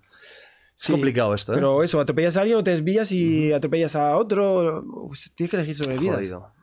Y eso, y eso no estamos tan lejos, ¿eh? No estamos nada lejos. No, porque el- yo creo que la con la- conducción autonómica Está es... Elon Musk ahí también. Sí, bueno, ¿dónde no? Nuestro amigo. Si un día a lo mejor miraré Elon- aquí debajo de la mesa y me encuentro a Elon, ¿qué tal Elon? Con, con, con Amber Heard. De hombre, estáis ahí haciendo, haciendo cositas, no, me, no molesto, diré, no molesto. Pero a lo mejor a Amber le, le doy así un poquito, digo, te has portado mal, ¿eh? Con Johnny. Bueno, va, seguimos avanzando. Civilizaciones. Te voy a nombrar dos, porque me parecen súper interesantes. Una es los griegos y la otra son los egipcios. Los griegos, tú me dijiste que estaban muy avanzados, incluso dijeron ciertas cosas que cientos de años después se confirmarían provocando pues un colapso incluso en, en nuestro sistema de pensamiento, como podría ser, por ejemplo, eh, pues el, el no meter la, la- la Tierra como centro de, de todo, ¿no? Sí. Eso los griegos ya lo dijeron.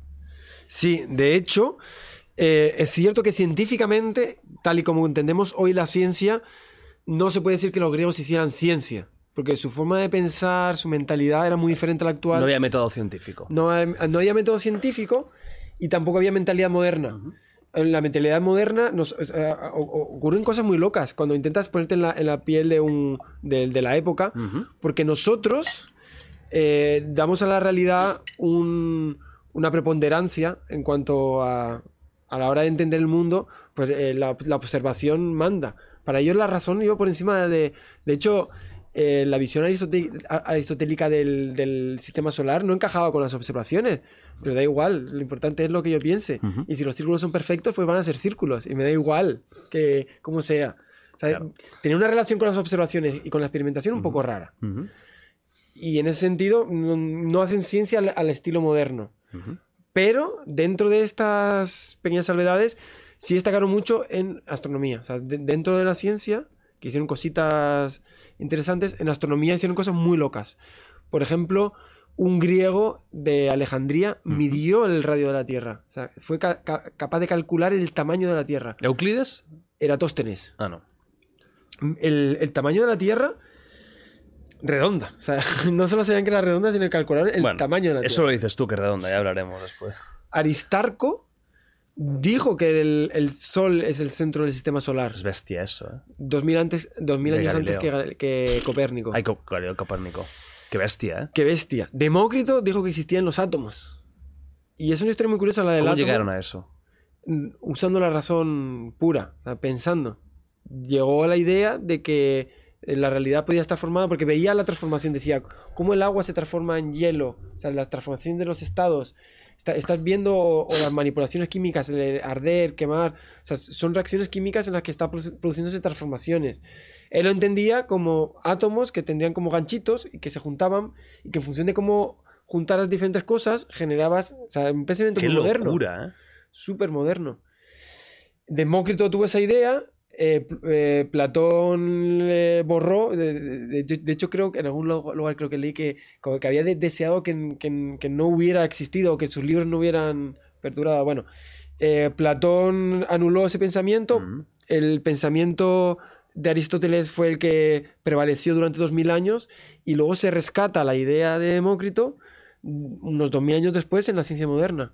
Pero es una idea que había tenido un, un griego usando solo la razón, ni, ni- ni el método experimental. Y así podemos estar, eh, dijiste Euclides, el, el libro de los elementos es el segundo libro con más impresiones de la historia, después de la Biblia.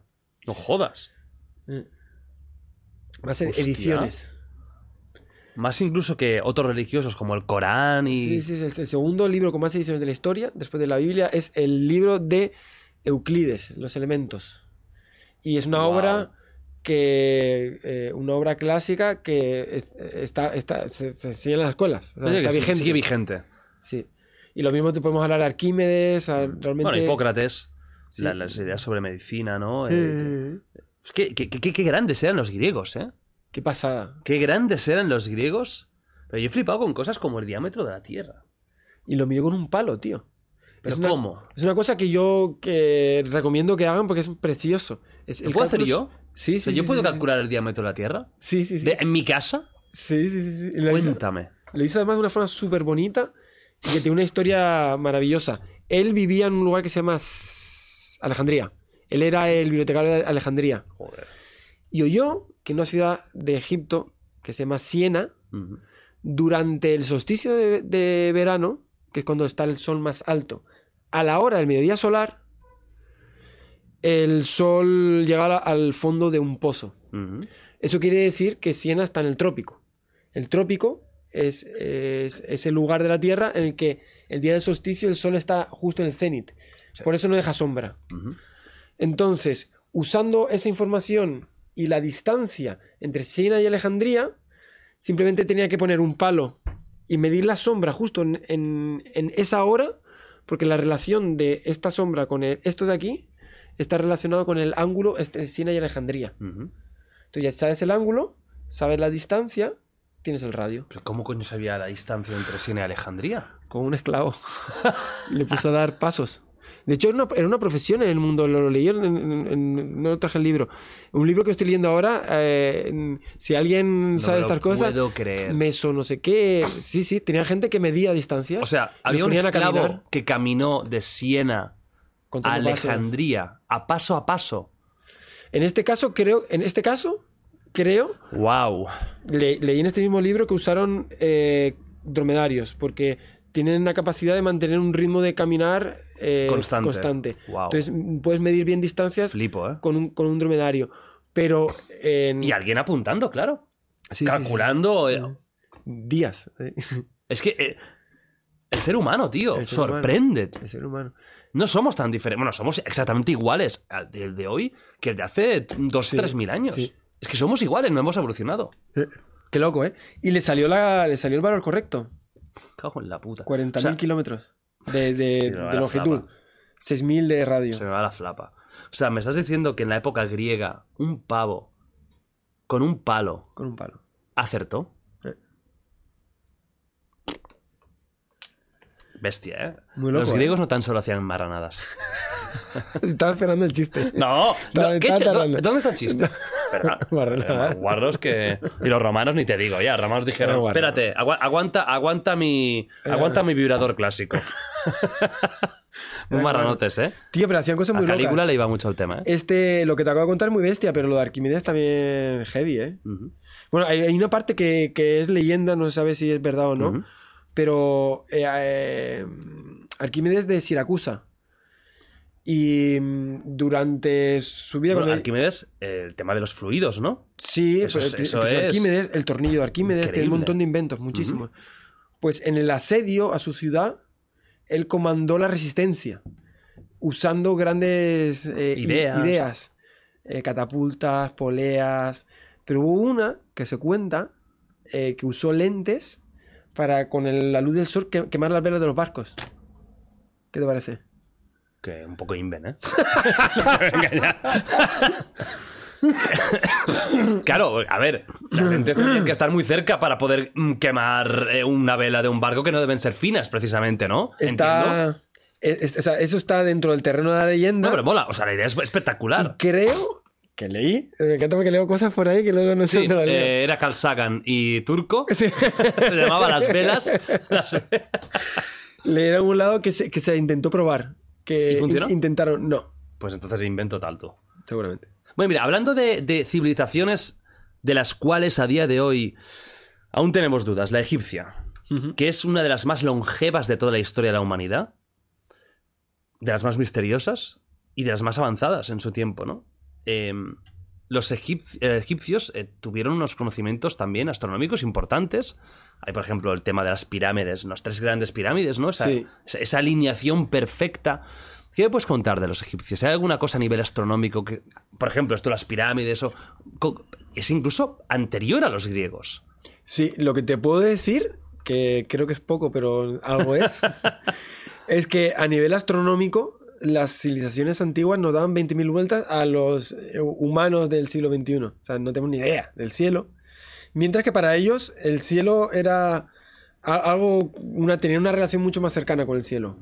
No solamente a la hora de, de en- entenderlo y ubicarlo, sino a la, a la hora también de usarlo como una herramienta para localizarse o también para, para entender los ciclos.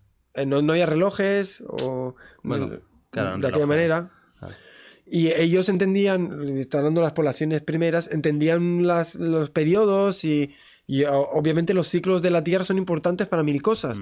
Para la gestión de los recursos, para mm, el excedente, para mil cosas, ¿no? Eh, entender las estrellas era fundamental porque hay estrellas que son de, de verano, estrellas que son de invierno. eh, inicia el- el- la primavera cuando una estrella surge por el horizonte. Son cosas que, que son muy importantes, son información muy valiosa para entender qué es lo que va a ocurrir. Entonces leía muy bien el cielo. Y por eso que todas las grandes civilizaciones de- antiguas Mm, aztecas. yendo exactamente a las precolombinas, todos tenían un dominio sorprendente de la astronomía. Conocían las cosas básicas del cielo, las conocían. Y en particular, pues no me extraña que la egipcia hiciera cosas de estas, porque primero, eh, tenía una importancia fundamental para sus vidas, y segundo, lo usaban también para proyectar sus leyendas. Y muchas partes de, sus de, de las cosas que transmitían generación a generación, eh, eh, esa, y la historia colectiva, la transmitían muchas veces a través de leyendas, dioses, reyes, entonces tenían también una relación con lo divino, ¿no? Mm. Y eso hace que no me extrañe que teniendo en cuenta que saben mucho del cielo y que le dan esa vinculación con el más allá, que usen las pirámides para un reflejo de esto. Lo mismo con las pirámides de... Yo visité las de Teotihuacán, las del Sol y la Luna. Lo mismo, están orientadas... Forma perfecta. O el Stonehenge. Uh, Stonehenge. Eso es más antiguo, ¿eh? Eso ya vamos a la prehistoria. Y si sigue sin saber para qué No. servía, ¿no? ¿Y si fue un troleo y, pe- y pensaron, vamos a meter aquí un círculo? me gusta, me gusta, me gusta, Eh, me gusta, me gusta, me gusta esa idea. Eso es- ojalá. Ojalá. Ojalá. Fer, ¿Por qué el todo tiene que tener significado, no? Sí, sí, sí. El primer troll de la historia. ¿Por qué era Stonehenge? No fue un troleo histo- No, estaban aburridos. ¿Y si era un deporte? A lo mejor había algún tipo de esfera que tenían que meter. Es que nunca lo sabremos, eso es lo jodido. Estas A mí me gusta cosas- la tesis del troleo. Eh, De- Esa es la impresionante. De... ¿Bueno, de troleo o no necesariamente troleo? Dando aburridos. No, Eh, sí, no hay ningún Oye, significado. ¿y, y cómo esas piedras? Eran, eran vascos, ¿no? Pachi, Es que. ¿a qué, a no hay huevos? No, que no cojones de coger esta- y meterlo. Venga. A ver quién llega antes. Lo fuerte es que haya aguantado, ¿eh? Sí. Lo fuerte es que no se haya destruido por causas naturales o guerras o lo que sea y que aún a día de hoy estén. Pero al final estas cosas te indican que, que- que es, sí que ahora tenemos la tecnología máxima, pero que al final si, es, si los humanos anteriores hubieran tenido esa tecnología estaríamos igual. Sí. O sea, que no hay diferencia evolutiva ni, ni cerebral seguramente. No, no, no, Una no vez hay. somos sapiens, Sí. ya somos sapiens. Sí, sí. No, de- tal cual tú vas a un cavernícola, Homo sapiens, mm, pero pre, cuando eran nómadas. Sí, sí, eh, Lo pillas, le pones un- Mesopotamia. Sí, la afeitas, le pones un traje y tal. Paseando por Barcelona. Hostia, molaría, ¿eh? Tranquilamente, ¿eh? Hostia, que- sería muy crack, ¿eh? Sería Muy crack. ¿Cuándo naciste tú? Pues mira, el 5000 antes de Cristo, ¿qué pasa? ¿Qué tal? Encantado, encantado de conocerte. Claro, eso es, eso, qué pena, ¿eh? eso es ciencia ficción pura, pero coger, claro, imagínate eh, alguna momia de estas que se encuentran bien conservadas, poder coger código genético, si se pudiera clonar eso. Mira, te voy a hacer una pregunta. Ojo. Avances científicos. ¿Estás a favor de la clonación humana? Hostia. Eh, no. ¿Por No. qué no? Si vamos a decir que no hay ningún riesgo, vamos a decir que ese mm, ser, eh, ese niño, porque al final va a ser un bebé y va a crecer, va a ser sano, ¿por qué no? No le veo la necesidad. O sea, no veo qué que, que a cumplir, qué, qué misión cumple. Vale, Y Einstein, clonar a Einstein. por ejemplo. Gente hiper importante en la historia de la humanidad. Con, un- con unas capacidades intelectuales únicas. Es que ya los hay, hay Einstein por ahí, realmente. Eh, él, él tuvo su importancia histórica. No, no, no veo, no veo sentido. La verdad, no veo sentido. ¿Te dolería éticamente? Mm, no me gustaría, la verdad. No me gustaría. Aparte, incluso, por ejemplo, clonar a mi padre, que mi padre murió hace cuatro años. Eh, pf, no le veo sentido. No, porque no sería tu padre. No sería mi padre. Pero al final un ser humano se basa no solo en la genética, sino en los recuerdos. ¿Crees que va a llegar? O sea, técnicamente sí, está ahí ya. ¿Pero crees que algún día nos atreveremos o que habrá...? Bueno, viste que se, se clonó a la oveja Dolly. Sí, hombre, hace- hostia, fue eso, me acuerdo yo que era un boom. Viste que no, no salió bien. ¿Cómo? ¿Cómo? que no salió bien. No, murió, ¿no? Al cabo de, Sí, de tumores y tal. Y está relacionado con la epigenética. No sea, tengo ninguna duda. ¿Cuánto hace Dolly? ¿25 años o 20? Sí, no tengo ninguna duda de que si se invirtiera fuerte la clonación perfectamente mm, típica podría pasar. Sí, sí, sí. No, no sé cómo está el asunto ahora, pero. suena- Ojo, no, ¿eh? no suena demasiado loco. Otra te- pregunta de ética. Esta es más difícil, ¿eh? Eh, no- ¿Estarías a favor de la modificación genética prenacimiento? Eh, si, si no es para resolver problemas de salud así muy importantes, mm, no lo veo. Lo de los niños a la carta. de- O sea, Gattaca, ¿no? ¿Has visto la peli? No lo he visto. Recomendadísima. Va de eso. De que hay una especie de castas, ¿no? Las que se han podido modificar son gente fuerte, sana, eh, tal, y los que no, que son gente normal, con taras como nosotros, ¿no? Algunos más Algunos más que que otros. Bueno, ¿Estarías a Ah, favor? suyo. Solo para cuestiones de salud muy, muy determinadas, muy. O sea, si tuvieras hijos tú Localizadas. no, No verías bien pagar X, por ejemplo, para que tuviera unos ojos verdes, azules, bonitos. No. Yo no veo que esté aportando nada a la sociedad ese tipo de soluciones. No, no veo que avance nuestro mundo. No me parece que sea algo que, que represente una aplicación real a nada. No sé. No, no le veo sentido, la verdad. ¿Tú sí? No, a nivel estético no. A nivel estético no. Enfermedades, por supuesto. Eso creo que, creo que es, creo que es, y espero que llegue, pero creo Sí, que sería algo sí. muy bueno. Sí que quizás a nivel estético no, pero el hecho de, de que haya un momento en el que de forma gratuita, porque la, la putada sería hacer clases, ¿no? Que unos se lo pueden permitir y otros no. Pero que de forma gratuita, y vamos a decir que pudiéramos mejorar un poco la especie, ya sea con modificación genética, con implantes, ah, ya de adulto, yo estoy a favor. Y a mí el transhumanismo me gusta. O sea, si puede haber una generación de, de gente alta, fuerte, eh, con buena salud, em, hostia, inteligente, yo lo preferiría, ¿tú no? ¿O te gustan las taras humanas? que esa es la pregunta. ¿eh? Es muy, com- es muy complicado, te digo eso, a lo mejor me lo- se me presenta delante y, y me tiro para atrás, pero de primeras a mí me gusta el transhumanismo, me gusta la mejora humana ah, artificial. Tú, tú, por ejemplo, eh, mira, otra pregunta. ¿Te implantarías algún tipo de chip, de implante cibernético que te mejorara? Eh, ¿Cómo qué? ¿Que mejora qué? Javi, tío. ¿Mejora qué? No me lo puedo creer, ya estás pensando mal. ¡Que no he dicho nada! No, vamos. ¿Mejora mira. qué? ¿Qué opinas? No, no, en serio. Del tema de eh, chips que te mejoren. Que te mejoren la vista, que te mejoren mm, el oído, que mm, te permitan, por ejemplo, entrar en una realidad virtual, lo que se habla mucho del metaverso, etcétera. ¿Estarías a favor de mejoras de este tipo o tampoco? Eh, en cierto sentido ya lo estamos haciendo, ¿no? La gente que, que se opera la vista. ¿Sí? ¿Quién podría ¿Quién ser? podría ser? O, bueno, tuve una, entrevisté a una chica que, que, mm, que dice que, joder, no recuerdo cómo se llama. Moon Rivas, ¿se podía llamar? Ah, sí, son Rivas. Moon Rivas. Sí, en los pies, ¿no? Sí. Tiene. Y mm, bueno, me llamó mucho la atención, ¿Qué le especialmente pasa? dijo una cosa. Bueno, eh, eh, ¿cómo, cómo, cómo era que decían? Eh, eran cyborgs, cyborg. Exacto. Es un cyborg. Bueno, claro, un cyborg es un, un humano, mm, un humano mejorado, ¿no? Exa- Exacto, sí, ella se ha puesto unos implantes en el pie eh, para conectado con terremotos, bueno, cosas, para sentir la tierra. Pero ella decía, ya, ya somos todos cyborgs, porque de alguna forma nuestro teléfono es parte de nuestro cuerpo. Dec- ella decía, no, tú, dices, tú no dices, me estoy quedando sin batería.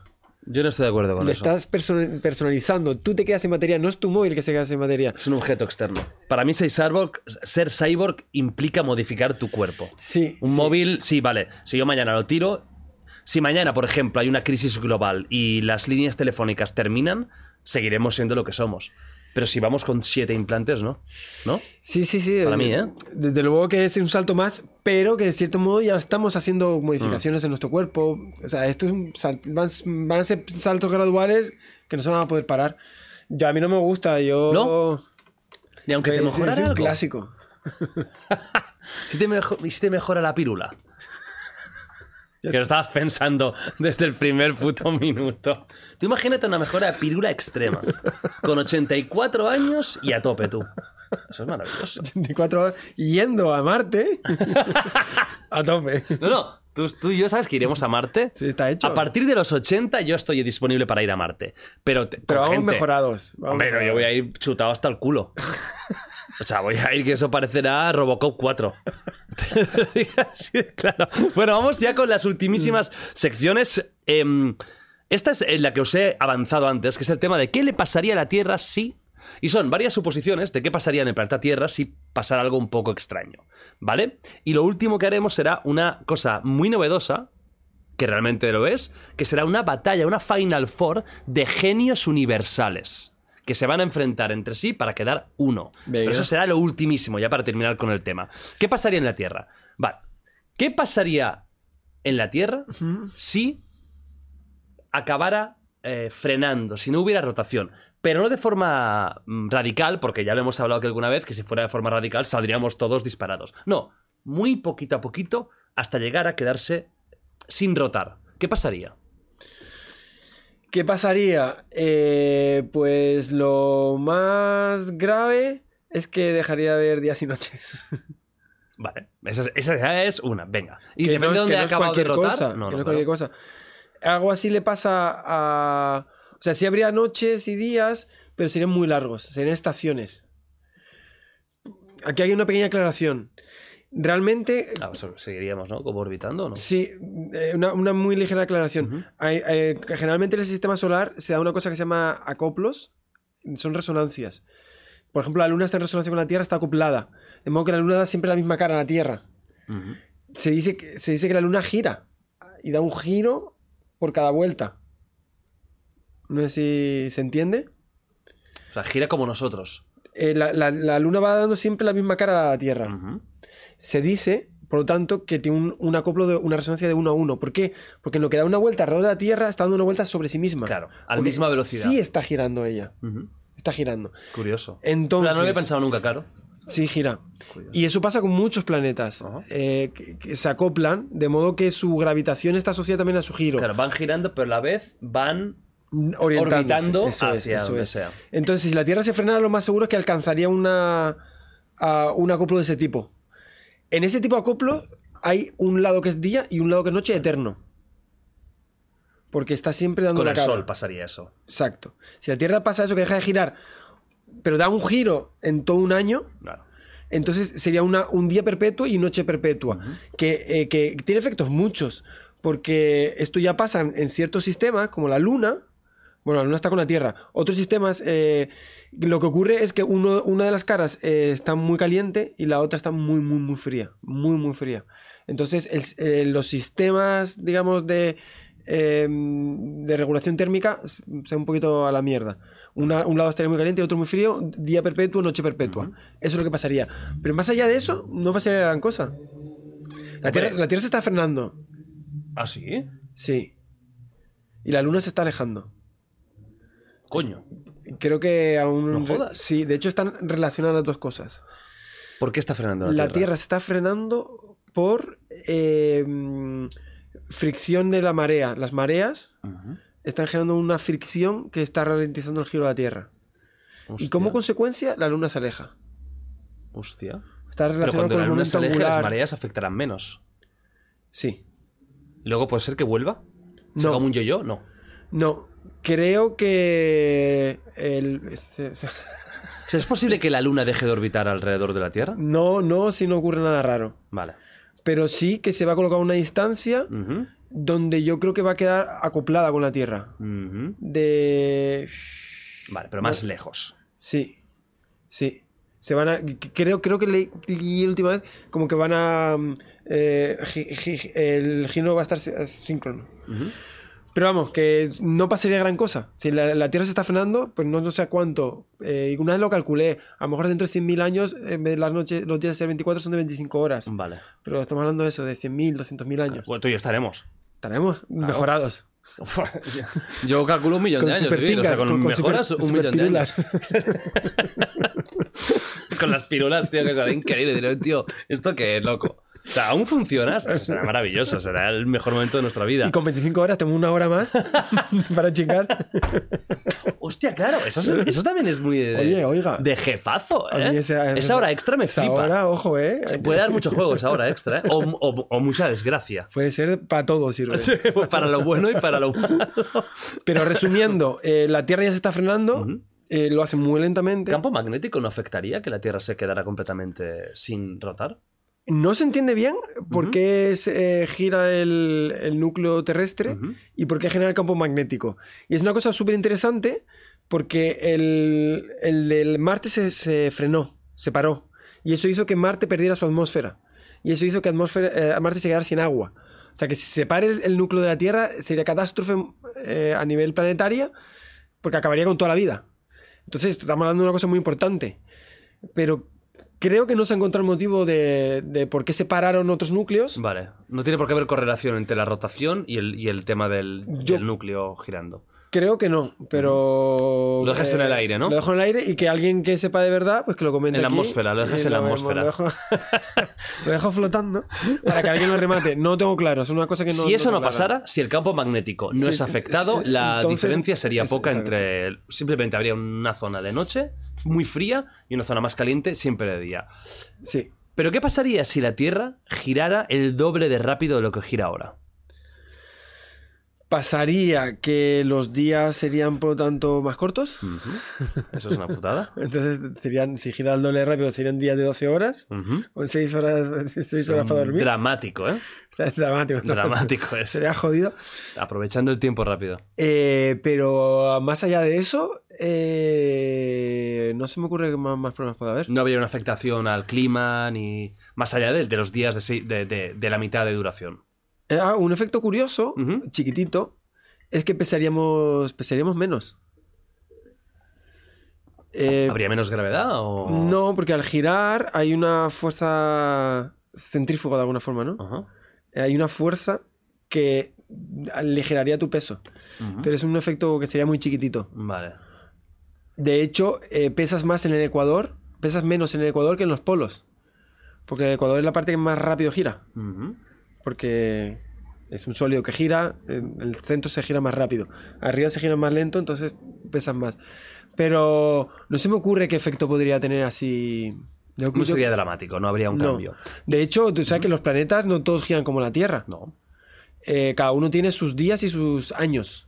Entonces, pues hay planetas que giran súper rápido. Creo que, no sé si uno de estos, Neptuno, tienen días de 10 horas. Y hay otros que giran más lento, no, no pasa nada. Marte creo que tiene un giro muy parecido al de la Tierra. Venus creo que también, más o menos. ¿Y si la Tierra girara a la velocidad de la luz? De giro. eh, bueno, primero no podría ser. Por lo que dijimos de que Vale. nada, nada podría Vamos a decir que al 99,9 de la velocidad de la luz. Uf, eh, ¿Estaríamos aquí? eh, ¿Sería posible la vida? yo creo que sí. Habría que ver efectos eh, físicos que no alcanzo a yo manejar, como la atmósfera, cómo podría, si generaría algún tipo de perturbación más allá. Pero ¿sabes qué pasa? Tú notas que gires, No. La relatividad. vas a cuántos kilómetros por hora. A saber. Este- este- a lo mejor vas a mil kilómetros por hora. ¿eh? Yo no sé exactamente cuánto vamos, pero. Y no solo el giro, también estamos viajando Sí, sí, por. El, por el Vamos universo. verdaderamente muy rápido. Está muy, muy rápido. No notas nada. Porque todo gira contigo. Entonces, por esa parte digo que, que no, no tengo claro que haya efectos tan locos. ¿Puede ser que sean 107.280 kilómetros por hora? ¿Puede ser? Eso es un día que yo que huí de un sitio que no me interesaba. Esa, esa velocidad alcancé, ¿eh? El, el cálculo es fácil. El Ecuador giran 40.000 kilo, eh, 40, eh, Ojo, el cálculo es fácil. Atención, atención. Javier Santaolalla. Y ahora serán 7 7000 que fórmulas. no. Vale. Sí, la Tierra se mueve sobre su eje a una velocidad en el Ecuador de 465 metros por segundo. Ajá. Aquí el cálculo ya lo tienes que, hacer tú. Sí, de, de metros por segundo a kilómetros Sí. por hora. Sí, Creo que más o menos como multiplicar por, por 3, más o menos. yo ni puta idea. O sea, aquí Sí, estamos un poco- 3600 en 3000, sí, como multiplicar por 3,6. Eh, mil kilómetros por hora, Mil- kilómetros por hora. Pero se puede calcular fácil porque si el, el- Vale, sí. el perímetro de la Tierra. 666 kilómetros por hora, puede ser eso. Sí, el perímetro de la Tierra son, 24 son 40.000 kilómetros y lo hacen 24 horas, divides uno entre otro y tienes la velocidad. Y eso de rotación, más lo que nos movemos. De traslación. De orbitar, más lo que el sistema solar se mueve, La galaxia. la galaxia, y no nos Como enteramos de movimiento nada. relativo no te enteras. Claro. Entonces, por ahí, mm, a- a- sería interesante preguntárselo a alguien. El tema del fluido es lo que me preocupa, pero a lo mejor tampoco, porque ya te digo, como el movimiento es relativo, Imagínatelo a casi a la velocidad de la luz del giro. eh, muy loco. A lo mejor a un campo extraño, ¿no? En- Ah, pa- pasa otra cosa. Eh, bueno, pasarían cosas. Sí, Yo creo pasaría algo, seguro, muchas ¿no? cosas, pasarían muchas cosas. Bueno, tú sabes que la Tierra está achatada Sí. por el giro. Eh, los, los giros tienden a los cuerpos a achatarlos. Eh, por una, O sea, no es una redonda fuerzas. perfecta. Entonces, eh, claro, girar tan rápido la achataría tanto que en- a lo mejor la Tierra se volvería plana. Hostia, pues mira, me va de puta madre eso. Me va de puta madre, porque te voy a preguntar la pregunta que A todo el mundo llega esperando desde 1843. Es la pregunta que más gente me ha pedido desde que nací. Cuando venga Javi Santaolalla, pregúntale esto, le voy a preguntar ahora mismo. ¿Y qué pasaría a nivel real si la Tierra de verdad fuera plana? Híjole. Un- disco. Un disco plano. Sí. Bueno, primero, respecto a la pregunta anterior, que si alguien sabe que comenten. Estas cosas Sí, está claro. súper interesante comentarlas y debatirlas. Sí, sí. Porque ya he reconocido mi ignorancia al respecto. Eh, tierra plana. Sí. Eh, Uno de los grandes problemas con la Tierra plana, bueno, esto es importante a nivel científico. Uno, cuando hace un modelo, tiene que encajar con. Tienes que crear un- una cu- cu- cuestión, o sea, un modelo es una estructura lógico-matemática con coherencia interna. Las cosas tienen que tener relación Todas entre todas. y tienen que entenderse. O sea, tiene que haber una. Se tienen que ajustar las cosas. No vale decir esto es así y ya. Claro.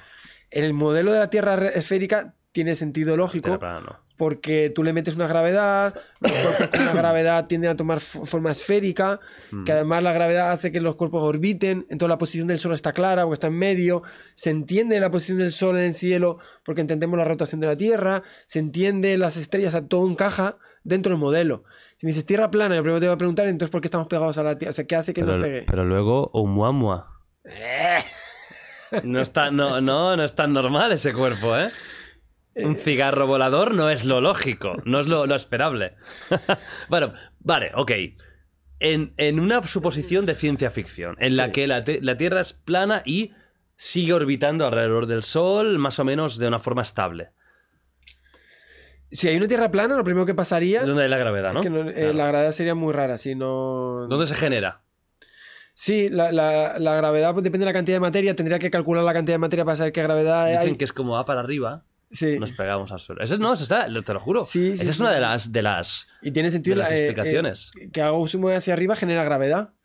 Pero no tiene sentido porque no estamos yendo de un lado para arriba. ascensor. Pero mm, eh, la, la- la física se tendría que reformular completamente si la Tierra fuera, fuera plana. Pero físicamente, un, un sistema que hagas plano, que lo pongas a orbitar, yo creo que no le pasaría nada. ¿no? Una- mira, una estructura creada por el ser humano, Artificial. artificial, Una nave plana. Exactamente. No, pues la nave estaría dando vueltas sin más. No habría problema. No, sin ningún problema. Ya hasta mañana en los foros terraplanistas, Javier la Tierra puede ser ¿Y plana. qué pasaría con los problema. océanos? ¿Se Claro. caerían por el borde? Claro, claro. Pero claro. si se caen, se vacían. No, estamos hablando de que la gravedad sería muy diferente. Eh, obviamente, Muy inferior, ¿no? sí, sí, sí. Y, mm, y se complica todo, obviamente, el- la distribución de gases, el, el agua, todo, Claro. todo, todo, todo. Obviamente no. ¿Te gustaría vivir ahí? si hay reggaetón, lo que está pensando. buena gente. Bueno, gente, ¿y qué más? El tercer elemento. Buena gente. Un libro de física. Hombre, sí, eso es lo básico. De, de turco. Un libro de turco. Estarías feliz ahí, ¿no? Ahí sí. Sí, sí, sí. ¿Qué Ah, más la- Las cosas básicas para la vida. Las que uno necesita para levantarse los lunes por la mañana. ¿Qué más quieres? No, un con eso ya lo tienes todo. O sea que Un poquito. la Tierra plana se tendría que reformular toda la física y eso también es una buena indicación para los que aún creen en la Tierra plana, ¿no? Desde aquí les quieres mandar algún mensaje de apoyo o de cariño. abrazo, Un abrazo siempre, muy un fuerte. abrazo. Eso es importante. Un. Educación siempre. Educación y mucha gente que se mete esas cosas por falta de cariño, así que mira. Porcentaje de que la Tierra sea plana. Ah, cero. Absoluto. Y fíjate que. ¿Cómo? Fíjate. No me lo creo. ¿Has dicho cero fíjate- absoluto? Claro, tú has subido un avión. Y has volado por la tierra. Acá- no, eso te contradice con tu primera afirmación de nada es absoluto, ¿eh? La ciencia tiene que dudar. La, la ciencia tiene que dudar de las cosas que, que generan duda. Como Dios. Como Dios.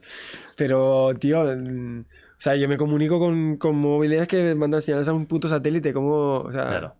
o he sobrevolado la Tierra y, y- y- lo Sí, ves. tendría que ser una conspiración global a todos los niveles. A todos. Es que lo- directamente los aviones no funcionarían, eh, los sistemas de posicionamiento funcionaría nada, es que no tiene ningún sentido. Bueno, pero una persona te dirá que un avión que le importa que sea redonda o no, porque si al final tienes que ir del punto A a B, pues vas en línea recta y ya está.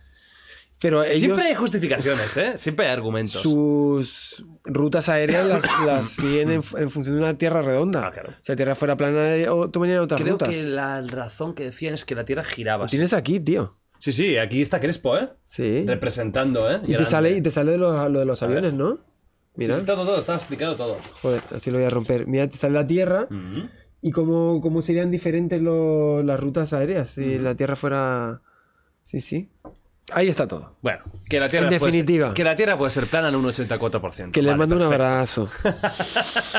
La última, va, lo último. Venga.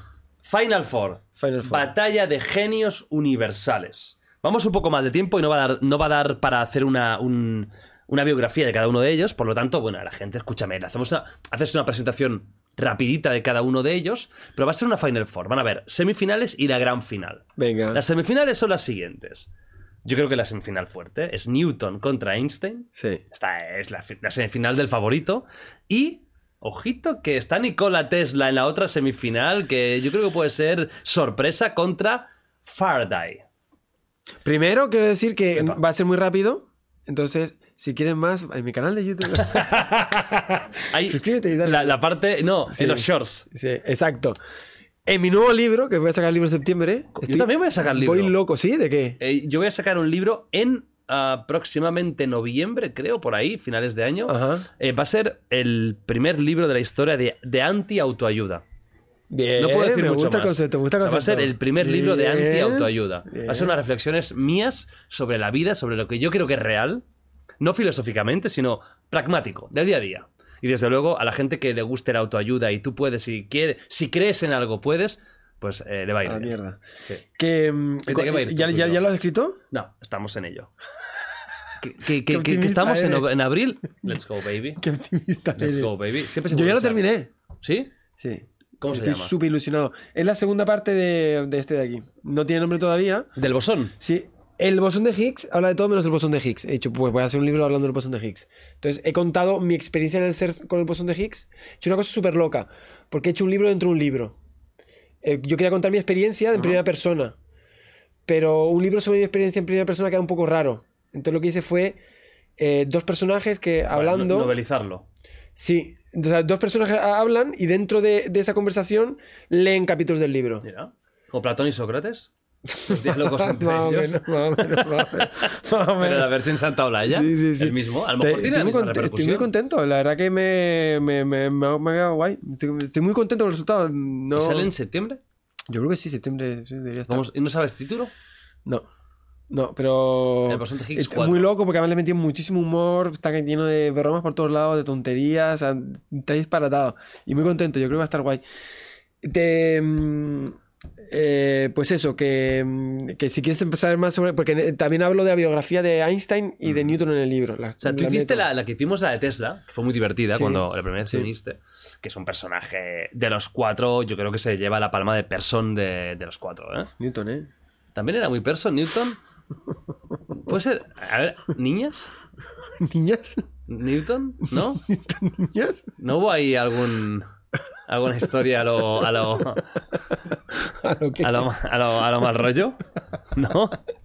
A lo, a locura. A, lo- a la locura máxima de Newton. A lo mejor la gravedad le vino por otra cosa. La, la gravedad. No, Bueno. ahora, ahora te lo cuento, ahora te lo cuento. Bueno, va. Te cuento bien, va. Venga, primera semifinal. Primera semifinal. Vamos a ir de, menos a más. No, empecemos No, por Fa- Faraday Faraday- contra Tesla. Venga. Te resumo rápidamente la vida de Tesla. Muy, Muy, rápidamente. Bueno, la Tesla más o- sí, pero hazla muy rápida. Y si la gente no tenéis un vídeo aquí en The Wild Project, pero muy rápida. Eh, Sus méritos eh, científicos, digamos. Sí, eh, ingeniero que se va a, esta- a trabajar a Estados Unidos y es considerado el padre de la generación de la electricidad porque desarrolla los primeros eh, motores, esto, esto que cuentan de la, a- eh, de la corriente alterna.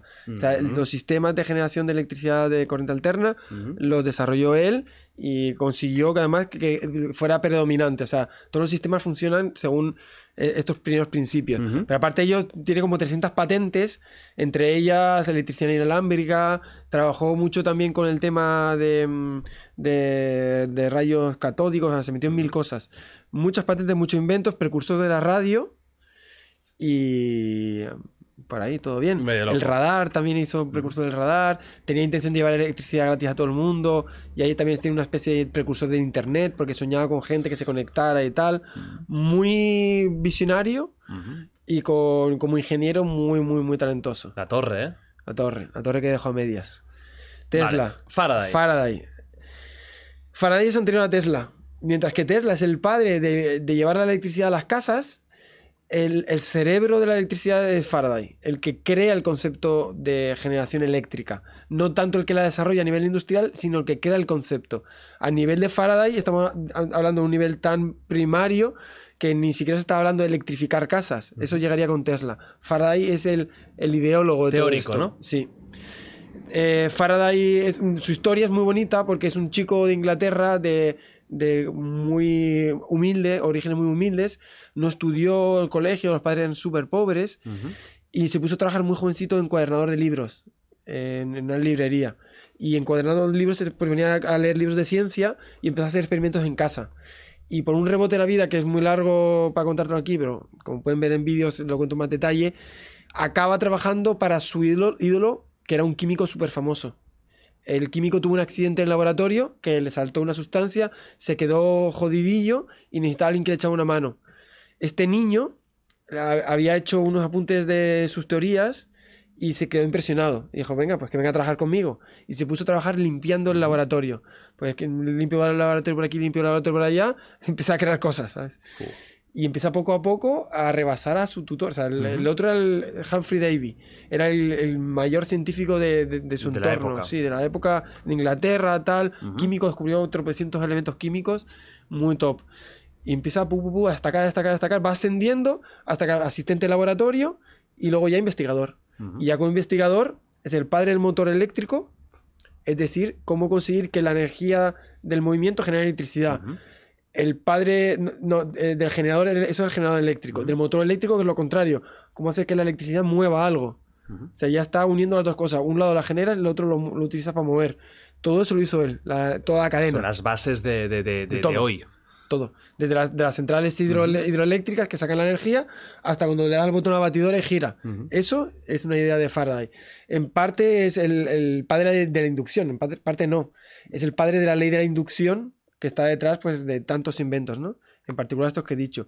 Más allá de eso, la, te- la teoría de campos, los campos de fuerza y la, la ja- la jaula de Faraday también es conocido por eso. Topísimo, topísimo. Y todo partiendo de cero, tío. La verdad que no sé escribir una ecuación. Todo por, razonamiento y por Y mucha inteligencia. intuición. Intuición. Sí, sí. Pues tenemos aquí la primera semifinal. Nikola Tesla contra Michael Faraday. ¿Quién ganaría? Tengo que dar ganador. Claro, hombre, claro, tiene que pasar a la final. Faraday, Faraday, Faraday. ¿Sí? ¿Nikola Tesla queda de primeras eliminado? Tengo que decir, por mucho que le debo a mucha gente y eh, todo el hate que me va a ganar, que Tesla está muy sobrevalorado. Tesla está muy sobrevalorado. Pon música de tensión, Nacho. Pon música de tensión, encuéntramela. Ya tienes la música de tensión. ¿La has puesto ya? Me va a odiar mucha gente, es que además cada vez que lo digo Javier Santaolalla. se me caen encima. Acabas de decir, con la música de tensión en The Wall Project, que Nikola Tesla está muy, ya no, No. sobrevalorado, no, no, No. muy sobrevalorado. Muy. ¿Por qué? Porque se le ha metido, o sea, me da mucha pena también que se le ha metido una onda de New Age rara, de la energía, de este rollo, y también se ha metido en, en esta movida de la conspiración de orden mundial, que lo que ha hecho es generar una idolatría Como un aura de influencia que no, que no tiene. no tiene. Y que también que, que, mm, de alguna forma está borrando sus verdaderas dotes. O sea, era un tipo hiper mega talentoso. Además, luego su cerebro no, andaba muy bien, como ya No, lo hemos no, hablado. no. Las entre- palomas. Sí, en- entre las palomas. Pero luego él, por ejemplo, él tenía imagen, él, por ejemplo, hacía los diseños de, de sus máquinas en el cerebro y cuando se ponía a hacerlas le salían a la primera, que es muy raro. Pero porque él hacía toda la ingeniería de, de- de cabeza, pensando, o sea, tenía- pensaba con imágenes, un cerebro muy, muy privilegiado. Pero a nivel de influencia, Tien- tuvo mucha influencia, pero no podemos compararlo con Michael Faraday, que es el padre de toda la teoría de la electricidad. Estamos Claro. hablando de cosas te mayores. has puesto en contra todos los fans de Nikola Tesla. ¿eh? Sí, Lo sé, lo sé. Van va a por ti ahora, Me va a ¿eh? costar mañana salir a la calle. pero Que además, tenía que decirse. que no hay nada tan, tan pasional como los fans de- del fútbol y de los de Tesla. Sí. Yo no sé cómo tendrás cojones mañana de ir por la calle. Porque todo el mundo sabe que la, que la física y la ciencia es uno de los temas más, más de, de, de, de- a pie. Y el fútbol, que Y el hablaremos, de, fútbol. hablaremos de. No, eh, bueno, el. Madrid. No, pero sí vais a decir ganar una la. Champions. He dicho que Faraday por encima de Tesla, Venga. pero a ver, eh, eh, Faraday es que. Ya puedes quitar la música de tensión, ¿eh? Ah, vale, eh, ya hace rato. Nacho, que vas muy autónomo tú, ¿no? ¿Qué eres el, el- el muñeco ese de Tesla eh, a, a distancia? bueno, Faraday no, pasa a que la final. quería decir una cosa: A que ver. Tesla es eh, una persona de las, uno de los grandes de la historia. Claro, por eso está Pero, aquí, en la Final Claro, ese es el tema. Que no es, no es desmerecerlo. Y la gente dice, no, tú no llegas ni a. Claro que no llego ni al. No llego ni a la primera parte Del del- bigote de Tesla. Mm, Que va, no, a la epidermis, la primera capa de epidermis del dedo gordo del pie no le llego. Obviamente.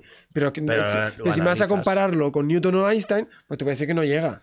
Porque no llega. Pues ahora viene la semifinal gorda, ¿eh? Esa es la dura. A ver, de Albert Einstein casi no hace falta ni, ni mucha explicación, ¿no? Creo que es evidente. Padre de la relatividad, de la física clásica. eh, De la relatividad de los sistemas cuánticos. Bueno, él, él es la segunda persona en hablar de cuántica en la historia. Aunque la cuántica y él han tenido una relación, ¿no? Sí, Eh, de amor y odio, correcto, ¿no? Correcto. Pero por lo menos eh, fue uno de los padres de la cuántica. El láser es el padre del láser, de la cosmología. eh, la primera persona que. Tiene los condensados tipo Einstein. O sea, está, se metió en todos los lados. Es que la verdad que lo hizo todo. Y muy bien, además. Entonces, ese, por un lado, Einstein. Einstein.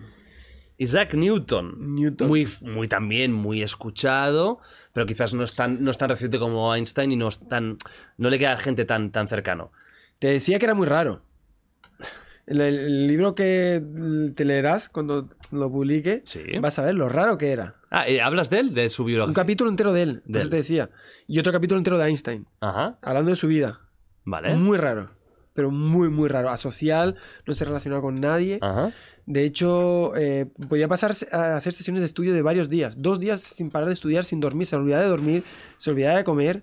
Era obsesivo y no tenía ningún tipo de, relación con nadie. O sea, le costaba mucho relacionarse con la gente.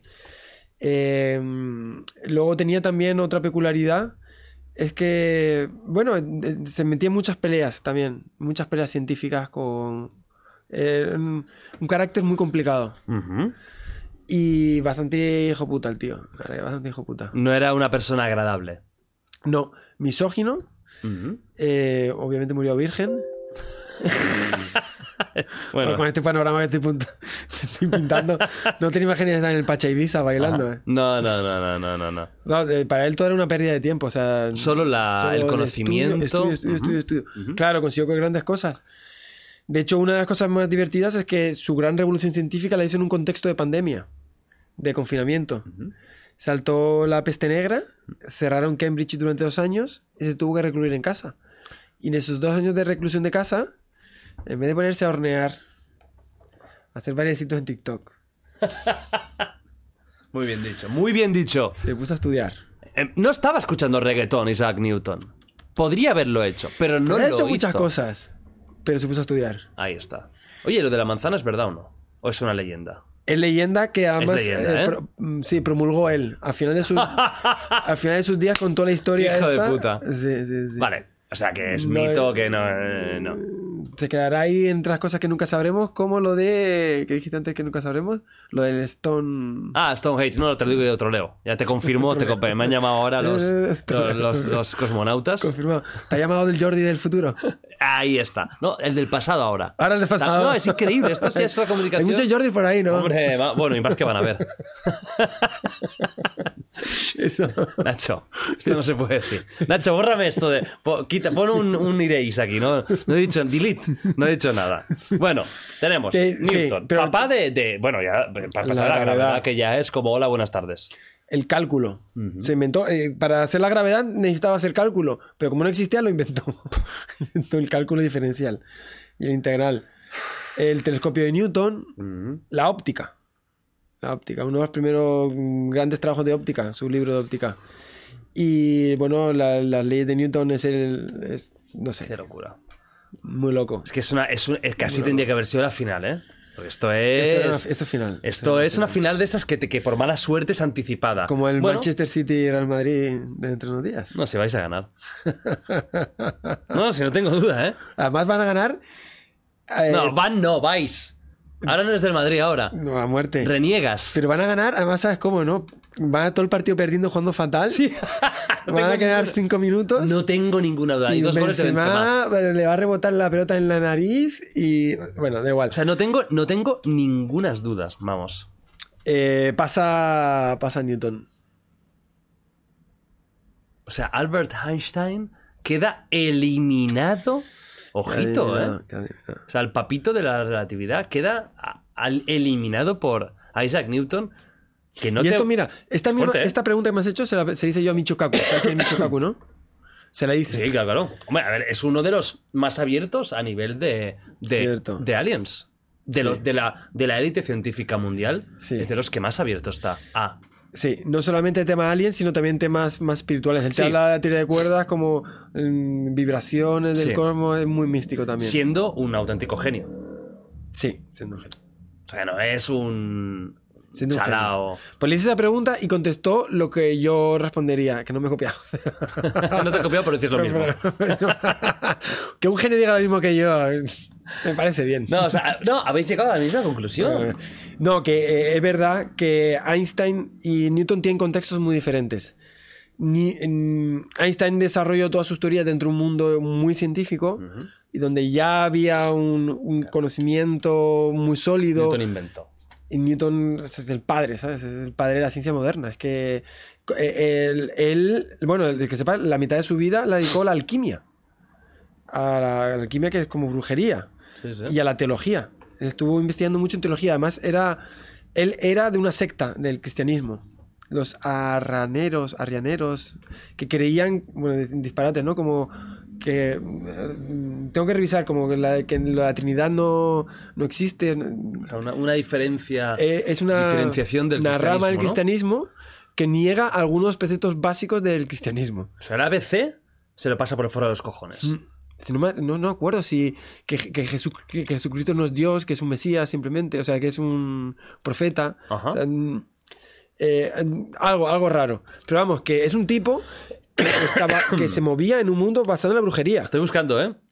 Arrianismo es un, es un dogma que rechaza la Trinidad.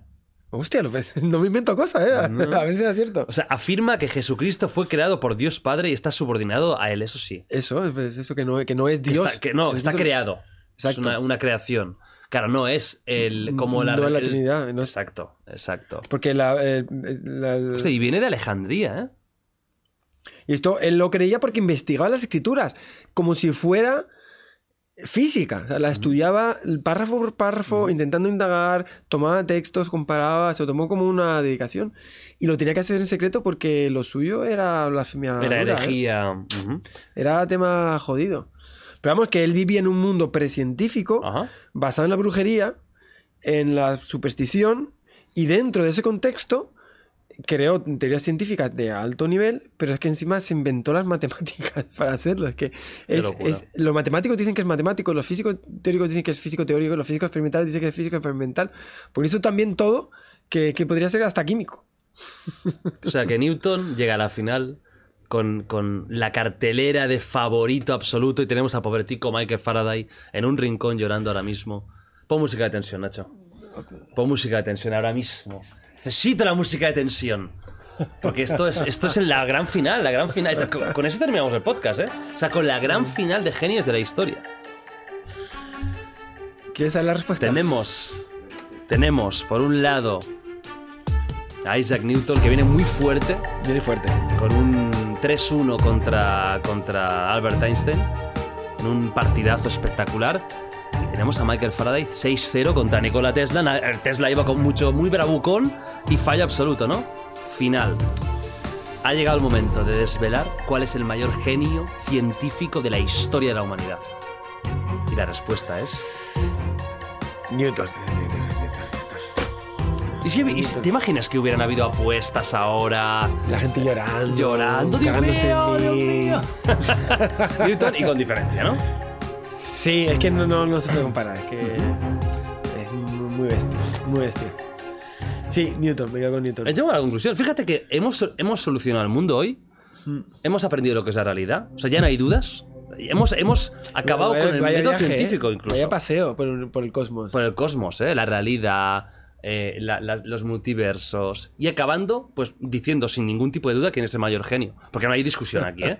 No aceptamos discusión. Nadie. Nadie. O sea, ¿qué, Nadie. qué va a venir ahora? No, no. Que nadie. se atrevan. O sea, Isaac Newton, number one.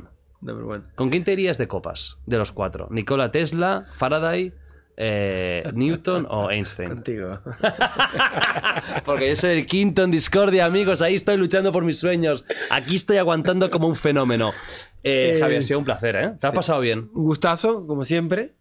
Parecía que íbamos fumados la mitad del podcast. Sí, Eso está muy bien, ¿eh? Fumar sin fumar está bien, porque encima no destrozan el cuerpo.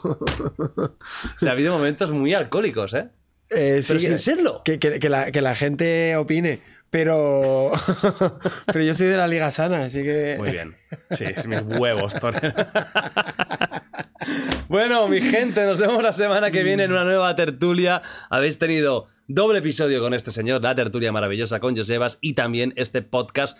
Siempre digo lo mismo. Bueno, espérate un momento. Claro, él, él firmó cuando vino con Crespo. Sí. Está ahí. ¿Firmaste? Ah, vale, vale, vale, vale, vale, vale. Pues entonces no te digo de firmar.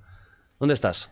Ahí abajo a la Es izquierda. que hay tantos ya Espero que que... te acuerdes del Papu. Ahí es. Ah, sí, hostia, es verdad, es verdad, es verdad, sí, señor. Hostia, es que este, este es Justin Bieber de la suerte. Ojito el valor que puede tener ya en mercado, ¿eh? Ojo, eh. Eso es para hacer NFT y luego vender el físico, tú.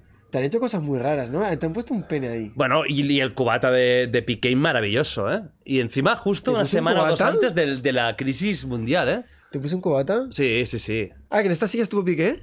Está Piqué aquí. ¿En esta Piqué. Sí, sí, en esta misma. No, en esta no porque son nuevas. Es verdad, es verdad. Pero ha estado en esta posición. Ajá. Bueno, si fuera cuántica, a lo mejor estaría aquí, aquí, aquí y fluctuando, ¿no? bueno, despide tú este podcast, va. Eh, nos vemos la semana que viene. Eh, Javi Santaolalla, despide esto. Pues bueno, como digo siempre en mis vídeos, estudien mucho y denle mucho al coco, que alguno de ustedes puede ser el próximo Jordi Wild. Está difícil.